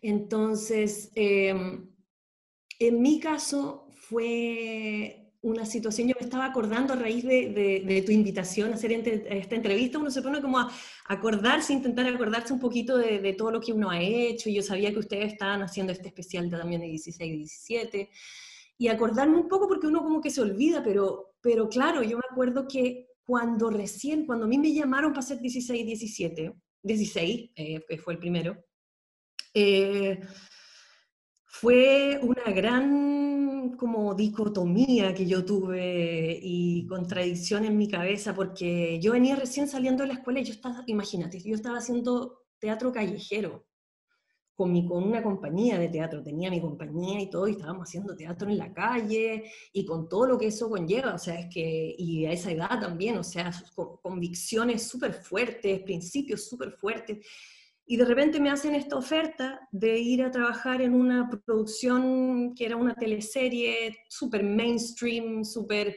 TVN, bueno, teleserie chilena.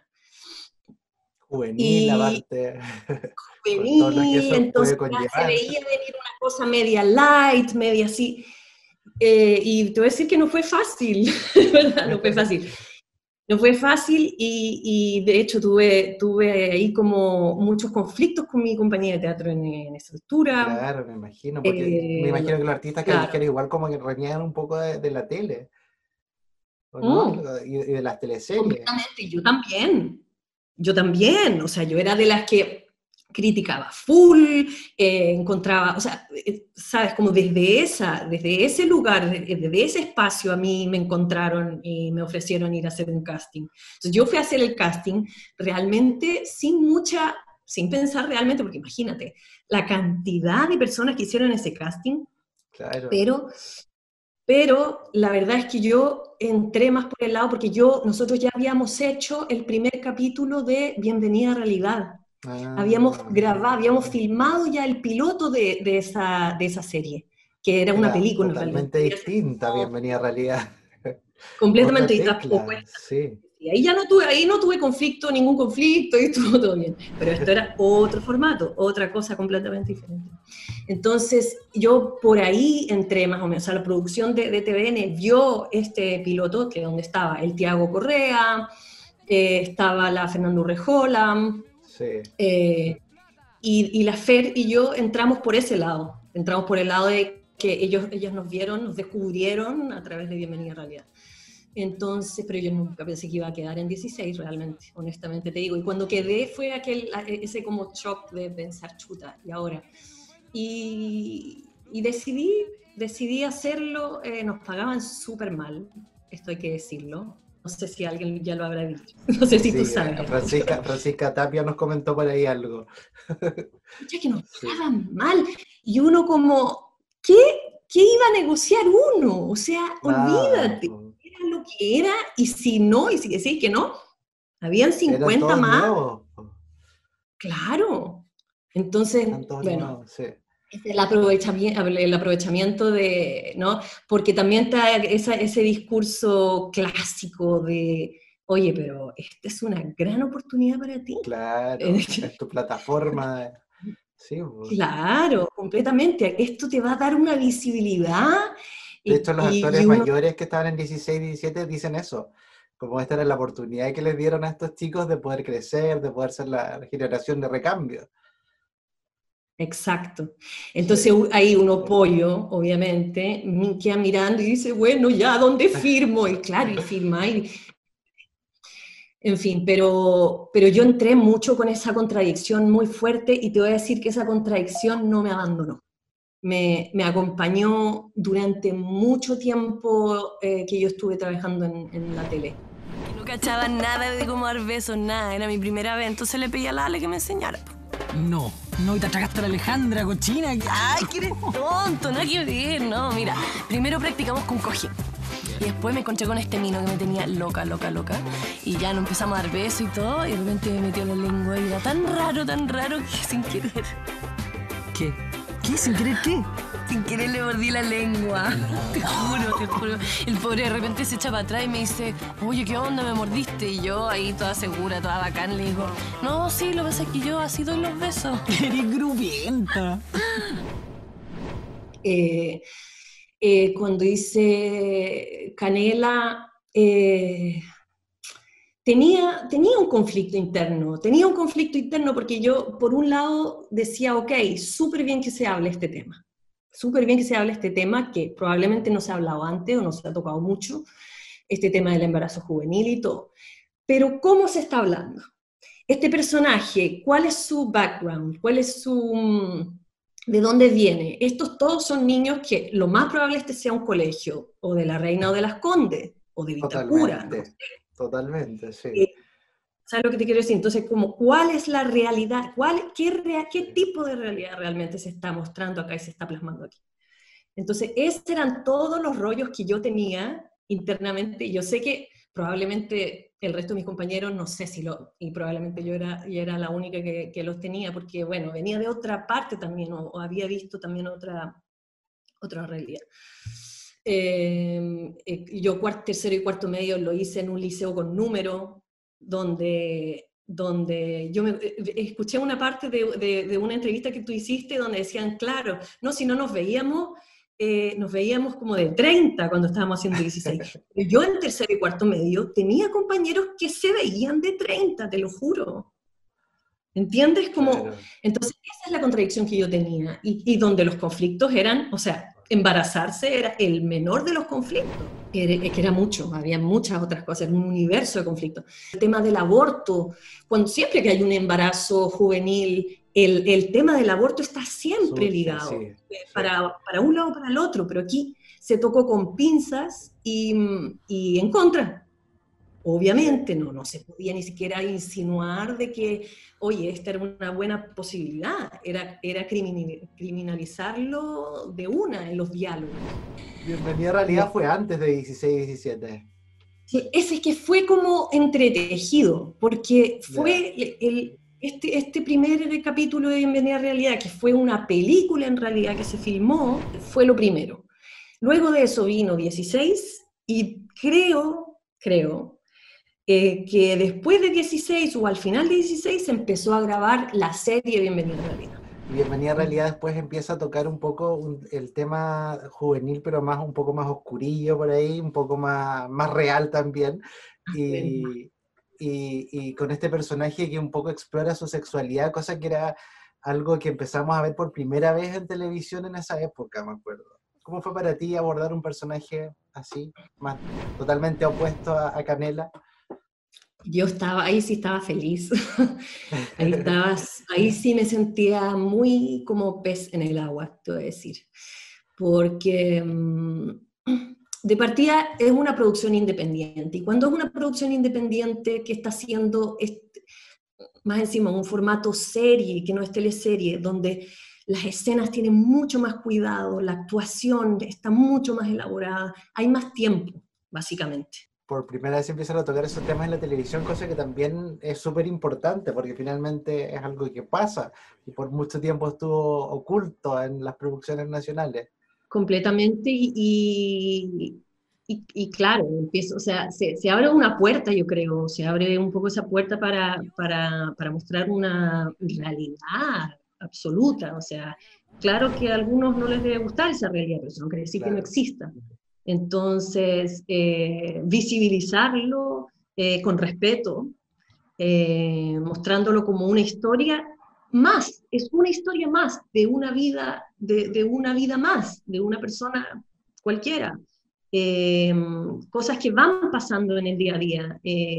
es súper importante, súper importante. Y claro que yo me sentía toda orgullosa de que de ser protagonista de esta historia que estaba viendo esa puerta. Sobre todo en un país como Chile, que ya sabemos, o sea, el nivel de cartuchismo y, y, Enorme. y sí. conservadurismo es brutal, incluso hoy en día. O sea, Sí. va avanzando muy lentamente, va avanzando, pero muy lento. Oye, después vendría el 2005 un personaje totalmente distinto, ya mucho en tono comedia, me inspirado en Paris Hilton por ahí, la Tamara Carrera, ¡Ay, verdad! muy rubia, muy rubia, muy rosada. Completamente, qué increíble, es que a uno se le olvida, es que a mí se me olvida, te juro. Se me olvida hermana todo de. Lupa Valdivieso. Sí, hoy que lo pasamos bien, lo muy pasamos divertida. con la luz haciendo eso, nos cagamos de la risa. Ya, sí, increíble. Bueno, una vez más, imagínate, hija de la Gloria Muchmayer y del Jaime Badel, era como eh, personas increíbles, o sea, es como, era como todos los días, esa era la escuela, realmente esa era la escuela. Era como que casi yo iba a trabajar como para verlos actuar a ellos y tener ese, esa alimentación de, de oficio puro, sí, increíble. Pues lo pasamos muy bien en esa teleserie. Pero hubo un momento en que, en, que, en que ya te fuiste alejando a poquitito, eh, Sí, ¿y eso fue por opción Sí. tuya o fue porque, porque tampoco no se fue dando? Porque después estuviste en Floribella, que también fue una teleserie súper exitosa. cuando terminé esa teleserie, a mí, eh, yo estaba empezando un proyecto súper importante de teatro eh, con personas de Ecuador, de Colombia, pero iba a tener que viajar a Ecuador para hacer la producción y como realmente hacer la obra de teatro, eh, realizarla. Y eh, sentí que iba a tener que tomar una decisión porque me, me- me ofrecieron un contrato, eh, terminé Florillo Bella y mi, mi contrato terminaba, me ofrecieron un contrato de dos años más. Ya no hay áreas creo que dramáticas en los canales ahora. No Imagínate, yo sé que sí, yo, sé- sí, yo me, estoy un poco perdida co- con, lo que está pasando, pero lo que sí sé que ya ha sido súper como, mm, ha ha cambiado muchísimo todo y se ha reducido un montón. Eh, entonces me ofrecí, y creo que la próxima producción era El Señor de la Querencia, creo, en eso iba a estar. Y yo dije así, lo que dije al principio, y pensé así, si yo sigo aquí en este tren de una tras otra, una tras otra, una, yo puedo llegar hasta vieja, hasta, hasta como veía los actores que, que trabajaban conmigo ahí, que estaban Sí. desde hace 40 años haciendo lo mismo, y lo que va a pasar, y lo que me estaba pasando ahí es que voy a depender económicamente de esto, esta va a ser mi realidad y no voy a saber vivir sin esto, y al final voy a hacer esto como de una manera un poco autómata, o sea, voy a hacer esto, eh, no sé si algún día voy a llegar a realmente disfrutar esto al nivel de que me llene completamente trabajar en teleserie, lo dudo, por lo, ten- por lo tanto siempre voy a estar haciendo esto por la plata. Tomé la decisión de rechazar ese contrato y, y de optar por, por eh, ese proyecto teatral, lo que en ese tiempo, creo que hasta el día también era una completa locura, o sea, era como, ¿cómo? Algunos, creo que algunas personas eran como, no, se volvió completamente loca, o sea, está rechazando un contrato de dos años más de, un, de, de- de la mejor área dramática de Chile, como Y era una de las teleseries Eh, también más exitosas que hubo. más exitosa, exactamente. ¿Y te acuerdas y qué personaje había- te habían ofrecido? No, no, porque yo creo que no llegamos a, a profundizar tanto en eso ni, ni- Ah, ni a ser tan específico. Yo creo que yo llegué a la reunión, me ofrecieron eso, oye, te estamos ofreciendo más del contrato, no era, no era el, el- la conversa, no era, Era la de- continuidad de seguir en el canal también. Sí, sí, sí, sí. Sí. Eh, y eso, y por otro lado también, eh, yo no sé, eh, era tirarse a la piscina absolutamente, o sea, yo no sabía si la estaba recagando o si es que era la mejor decisión de mi vida, no sabía, pero de eso se trata la vida, ¿no? Totalmente. De eso se trata de, de decisiones constantes, uno nunca en el momento sabe si va a ser la decisión correcta o no. Sí. Yo ahora te puedo decir que sí, yo creo que sí fue la decisión correcta, pero no fue fácil. Entonces, cuando yo dije que no a este contrato que me estaban, me dijeron así. Eh, bueno, qué bueno que sigas con tu, que, que optes por tu- tus proyectos de tu vida, no sé qué, eh, pero que sepas que las puertas en este canal siempre van a estar abiertas para ti, para cuando tú quieras. Y yo, ok, qué bien. Qué buena súper". onda. Buena onda, pero bueno, no sabemos que en la práctica y en la realidad, claro que no fue así. Yo lo creí en ese momento y quedé tranquila también con eso. Pero nunca fue así, la verdad. Nunca fue así. Yo creo que un poco fue, ella se fue, no quiere hacer esto, o ella se fue, ya no existe. Entonces las ¿Qué veces le pasó yo... a otros actores también? y ex, yo lo sé, yo sé que le pasó a otros actores también, y eso, y eso es lo que pasa, en el fondo, si tú no estás Sí. ahí, ahí, ahí, ahí, es como que te mueres, televisivamente, quiero decir. Eh, y me imagino que también te devalúas, y si te vuelven a ofrecer algo, te van a ofrecer un poco de plata. Eh, entonces yo, yo volví, sí, cuando ya pasó, pasó un tiempo que ya estaba segura que no iba a poder hacer este proyecto, para avisar de que, oye, estoy disponible, pero, pero ya no, ya había pasado el momento, ya había Claro. pasado completamente. Eh, y, y entonces no fue fácil, no fue fácil porque yo ya, imagínate, cinco años a esa edad más encima, y recién sal- yo salí de la escuela y en- de, de teatro y al tiro entré en este tren de, de producción y televisión y sé qué, y siempre con pega. Y de repente, desierto, absoluto, nada. Lo, que, lo, lo mayor que hice en ese tiempo, después de salir de TVN, fue Mis Años Grosos, Sí. que fue Ahí quería Eso llegar a mi año grosso. Era muy buena esa Sí. serie. Muy, buena. entretenida. Sí. muy- ¿Y esa- cómo, Sí. cómo fue, cómo fue esa experiencia? Porque ahí trabajabas con la Cata Guerra también, una grande. Ay, sí, Estaba No, Gonzalo Lave, que El Gonzalo, lo, lo sí. terrible que fue para todo el elenco su pérdida tan joven, tan repentina. completamente.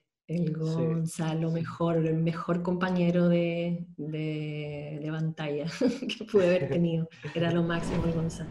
¿Cómo fue la, la pérdida de Gonzalo? Porque la serie fue cancelada por eso. ¿O, o ya habían parado las grabaciones? Mira, mira, estaba muy mal la situación eh, porque Rosfilm em, quebró, la productora quebró. Y entonces había muchos problemas. eh, de hecho, no nos pagaron, los, creo que los últimos dos meses de sueldo no nos pagaron. Por, porque la productora estaba mm, así, Mal, con claro. muchísimos problemas y por supuesto que nosotros pagamos el pato. Nadie, nunca nos, nos- ni, siquiera el, ni siquiera el canal, porque fue vendido a Canal, a Canal 11, que fue quien lo Sí. transmitió después, pero nadie se hizo cargo de, de- de esa deuda que había con nosotros. Y, mm, y la productora se disolvió, se disolvió básicamente y no, y luego claro, Canal 11 tal vez podría haber tomado eso y haber continuado, pero el Gonza, que era el protagonista, ya no estaba. Entonces, y sí, eso fue muy, fue muy fuerte, fue muy fuerte. O sea, yo he perdido personas muy cercanas y amigos en la vida, eh, pero uno nunca se acostumbra, es imposible acostumbrarse a que alguien más encima con el que estáis compartiendo una cotidianidad, o sea, era como, trabajábamos juntos, nos veíamos siempre, era, eh, nos dábamos besos, no sé, es, es muy loco, es como em, que de repente hace algo así, uno no, lo cree realmente, uno, es difícil, es difícil creerlo y aceptarlo. Chucha, era tan joven, era tan joven y era súper talentoso y era enfermo, buena onda y, y todo muy difícil, muy difícil fue eso, muy duro, muy duro para todos nosotros, que fue un shock eh, comunitario, eso fue como realmente nos mirábamos las caras, me acuerdo, con, con así, sin poder creerlo, como, como pidiéndole al otro, oye, explícame, y el otro no tenía ninguna explicación, o sea, eh, sí. Isabel, y después de eso empieza un poco eh, tu alejamiento paulatino de, de, la televisión acá en Chile. Sí, me, acuerdo que tuve una experiencia que fue súper reveladora y creo que fue después de mis años grosos. Me llamaron del canal de TVN para hacer un, una cosita chica. Entonces tuve que ir. Y cuando entré al canal, hice como un stop y miré alrededor mío y dije, chucha, yo no soy de aquí realmente, o sea, yo nunca fui de aquí, nunca, no, no, nunca me sentí bien aquí, nunca me sentí como pez en el agua, nunca me sentí completamente cómoda. Eh, la, televisión es un espacio súper difícil, súper difícil, y o, tienes el cuero de chancho para aguantarlo o no lo tienes o no sé si es cuero chancho, no sé cómo llamarlo, pero, pero, pero hay gente que lo tiene, hay gente que realmente le resbala y no le importa ese tipo de mm, mecanización, eh, si podemos decirlo así, eh, del trabajo, de un trabajo que para mí eh, debe ser artístico, o sea, para mí actuar es un arte. Entonces, eh, todo lo que envuelve la televisión, de las producciones, cómo te ven, quién tú eres, la vanidad que uno empieza, que empieza a crecer dentro de uno y es desbordante y, es como se vuelve una cosa incontrolable. Y también hay una, una cosa de la exposición que también yo nunca eh, lidié muy bien con eso. Yo nunca lidié muy bien con, con, el hecho de salir a la calle o ir a La Vega, que yo siempre fui a La Vega, y, que, y que todo el mundo hablara conmigo y me dijera, hola Canela, no sé qué. Eh, nunca lidié bien con eso, con perder el, anonimato realmente. Eh, yo, yo siento que nunca entré, nunca entré en la, en la, en la onda, en la vibra. En la maquinaria de la televisión, claro. Eh, no, conseguí. Nunca conseguí entrar así como realmente nadar en ese océano con, con como total comodidad. No. Oye, y allá en, en, Portugal tú has seguido ligada al ámbito artístico de alguna u otra manera también. Y de, y de la música también. Y yo lancé hace poco una canción que hice hace 15 años, que la escribí hace 15 años, em, y la empecé a cantar eh, por aquí y por allá eh, en ese tiempo, y, y la canción voló, como que dio la vuelta al mundo, sobre todo en círculos de, que, donde yo también trabajo mucho em, de, de, ceremonias eh, tradicionales, círculos espirituales y todo eso. Em, y, la y que eso ya es un género musical, pero en ese tiempo no era todavía un género musical, ahora ya es un género musical.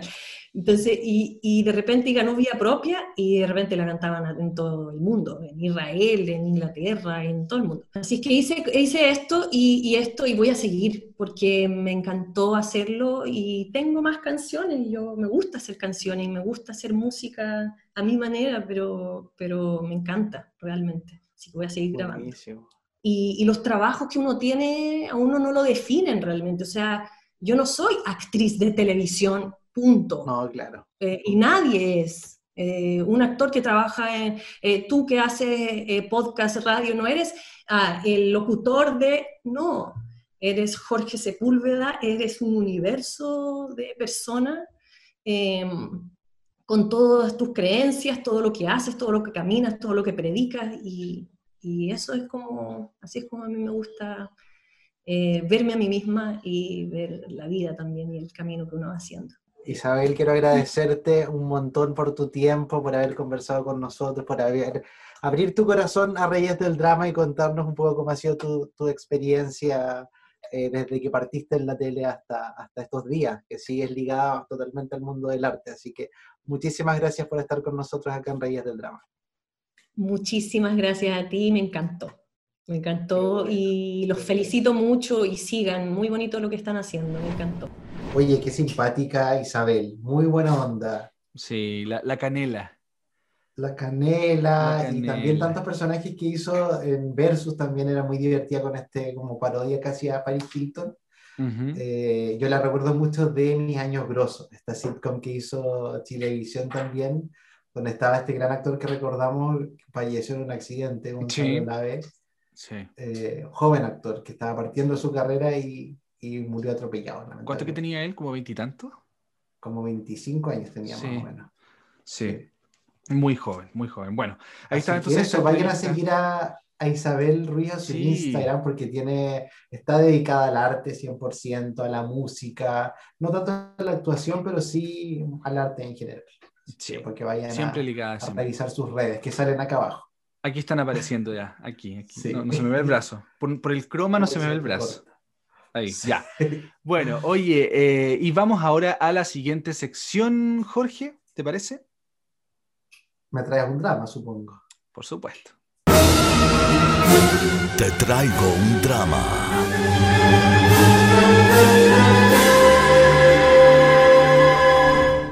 ¿Qué drama traes hoy día, Víctor? Ay, Jorge, sorprendernos a todos. Te traigo un drama muy particular porque primero que todo es un drama que es una película que Ya. puede ser amada u odiada, que pueden no entenderla y es una película que no tiene diálogos, Jorge. ¿Me creerías si te digo eso? ¿Cómo sin diálogos? Sin diálogos. Es una película que yo ¿Son vi el otro día. No, no precisamente, pero le aporta la musicalización, las escenas y lo artístico de las escenas aporta todo en la película. Es una película que dura cerca de una hora treinta, una hora cuarenta y que eh, si usted es de los que no tiene mucha paciencia, que le gusta más como, como ver a actores, digamos, comunicándose, mejor que no la vea o por lo menos si, si lo quiere hacer, siéntese en un sillón y tenga paciencia, porque eh, es la verdad una obra de arte. Yo es la primera película sin diálogos que veo en mi vida y le puse atención hasta el final. Es una película que se llama Baby del año 2020, es un thriller, una especie de película de suspenso, terror, pero como les decía, tiene tintes muy artísticos. ¿Por qué? Porque primero, no tiene diálogos. Segundo, los personajes eh, son, son casi estereotipos eh, como en alusión a antiguas películas. Por ejemplo, una chica que tiene una displasia de cadera, una madre eh, que es eh, abusiva, que, que vende guaguitas, o sea, a- con eso te lo digo todo. Y fíjate que eh, esta película trata de una mujer, una joven, que es drogadicta, está interpretada por Rosie Day y decide vender a su guaguita recién nacida a una traficante de bebés, eh, que es eh, interpretada por Harriet Sansom y eh, la vende por, obviamente, por dinero, eh, pero después se arrepiente, Jorge, se arrepiente y va en busca de, de recuperar a esta guaguita, pero obviamente esto no le va a salir fácil ni gratis. Y se, mm, se mete en la casa donde vivía esta mujer, que como te digo, es una mujer muy siniestra, eh, que tiene dos hijas, que, que la relación entre ellas es muy extraña, es como, como de sumisión, como de, de- de violencia, y además de eso es muy perturbadora todo, o sea, la música, eh, eh, usa una peluca, después usa otra, eh, en fin, tiene demasiados componentes súper súper ricos de ver. La dirige Juanma Bajo Ulloa, como les digo, es del año 2020. eh, y es una película, como te digo, de terror. Es una película de suspenso que yo se las recomiendo de, ¿De todas es formas. película? Eh, esta película es española. Es española, sí. ah, promete. Es espa- entonces. sí, sí, dura una hora cuarenta. Sí. Eh, ¿Y dónde oye, está? ¿En qué plataforma? Está, yo la vi en, si no me equivoco, en Cuevana. Pues, no, no sé si se puede dar como mucho, muchos em, avisos porque no, no nos bajen por piratería, pero yo eh, la bajé, la descargué, está en Cuevana. En esa página de la cueva. Claro, de la cueva, sí, que trae series tan lindas y películas que, que De no la tenemos cueva de la Netflix. Ana. Podemos ver, en la cueva de la Ana, sí, ahí eh, podemos ver esta película y yo fíjate que la descargué porque mm, me pareció que era interesante verla así en vez de estar de repente porque se pegan las cuestiones con mi compañía de, de internet bastante buena. Así que la descargué y totalmente recomendada. Una película diferente, sin diálogos, pero que es una obra de arte. Ese es el drama que les traigo Buenísimo. en esta semana. Me Baby, tinca, todo el rato la voy a bajar y buscar para verla. búsquenla, búsquenla, no, Y- búsquenla, Jorge. Llegamos al final, ¿no? Sí, pues, llegamos al final, después de este capítulo intenso de Mujeres de Lujo. Siempre decimos hoy día sí que la vamos a hacer corte y nunca lo Nunca, logramos. nunca. De Mujeres de Parece Lujo que ya no lo vamos a lograr. A Mujeres Siniestras de la película Baby. Así que estamos cerrando el capítulo. Como siempre, muy agradecidos. Suscríbanse a nuestro canal de YouTube para que les llegue la notificación ahí, active la Reyes campanita. del drama. Reyes del Drama va a estar siempre dándoles contenido interesante semana a semana. Recuerde, capítulo estreno, Jorge. ¿Cuándo son los capítulos de estreno? Los miércoles a las 8 de la noche, si es que todo sale bien Sí. en la semana. Si, el que- si es que no tenemos tiempo y alcanzamos a editar y no se nos cae un entrevistado, siempre va a estar los días miércoles a las 8 de la noche. Exacto. Oye, la otra semana se viene un capítulo igual de alto impacto. Alto Buenísimo. impacto. Sí. Un actor que tenemos hace harto rato Sí, lo, guardado. lo tenemos guardado porque es una joya con todas sus letras. Sí. Así que no es una joya de mujeres del lujo, pero es una joya de actor. Así que eh, vamos a estar conversando a él, un actor de una vasta, vasta, vastísima trayectoria y es exclusividad de Reyes del Drama, por supuesto. Así es, que admiramos muchísimo. Así que un gigante de la actuación en el Sí. cine, en el teatro, en la televisión. Mil años de trayectoria, así que de Uh, verdad imperdible. Sí. Imperdible. Eso, pues. muchas gracias a todos los que nos vieron Abrazo. eh, por Instagram Live, los que nos están escuchando por Spotify y por YouTube. Así que un abrazo a todos y que estén muy bien. Que Adiós, sigan Chao, chao. cuidándose. Chau. Escuchar esto implica que te quedaste hasta el final. ya veo, una persona muy dramática. Disfruta nuestros capítulos en Spotify y YouTube. Termina Reyes del Drama.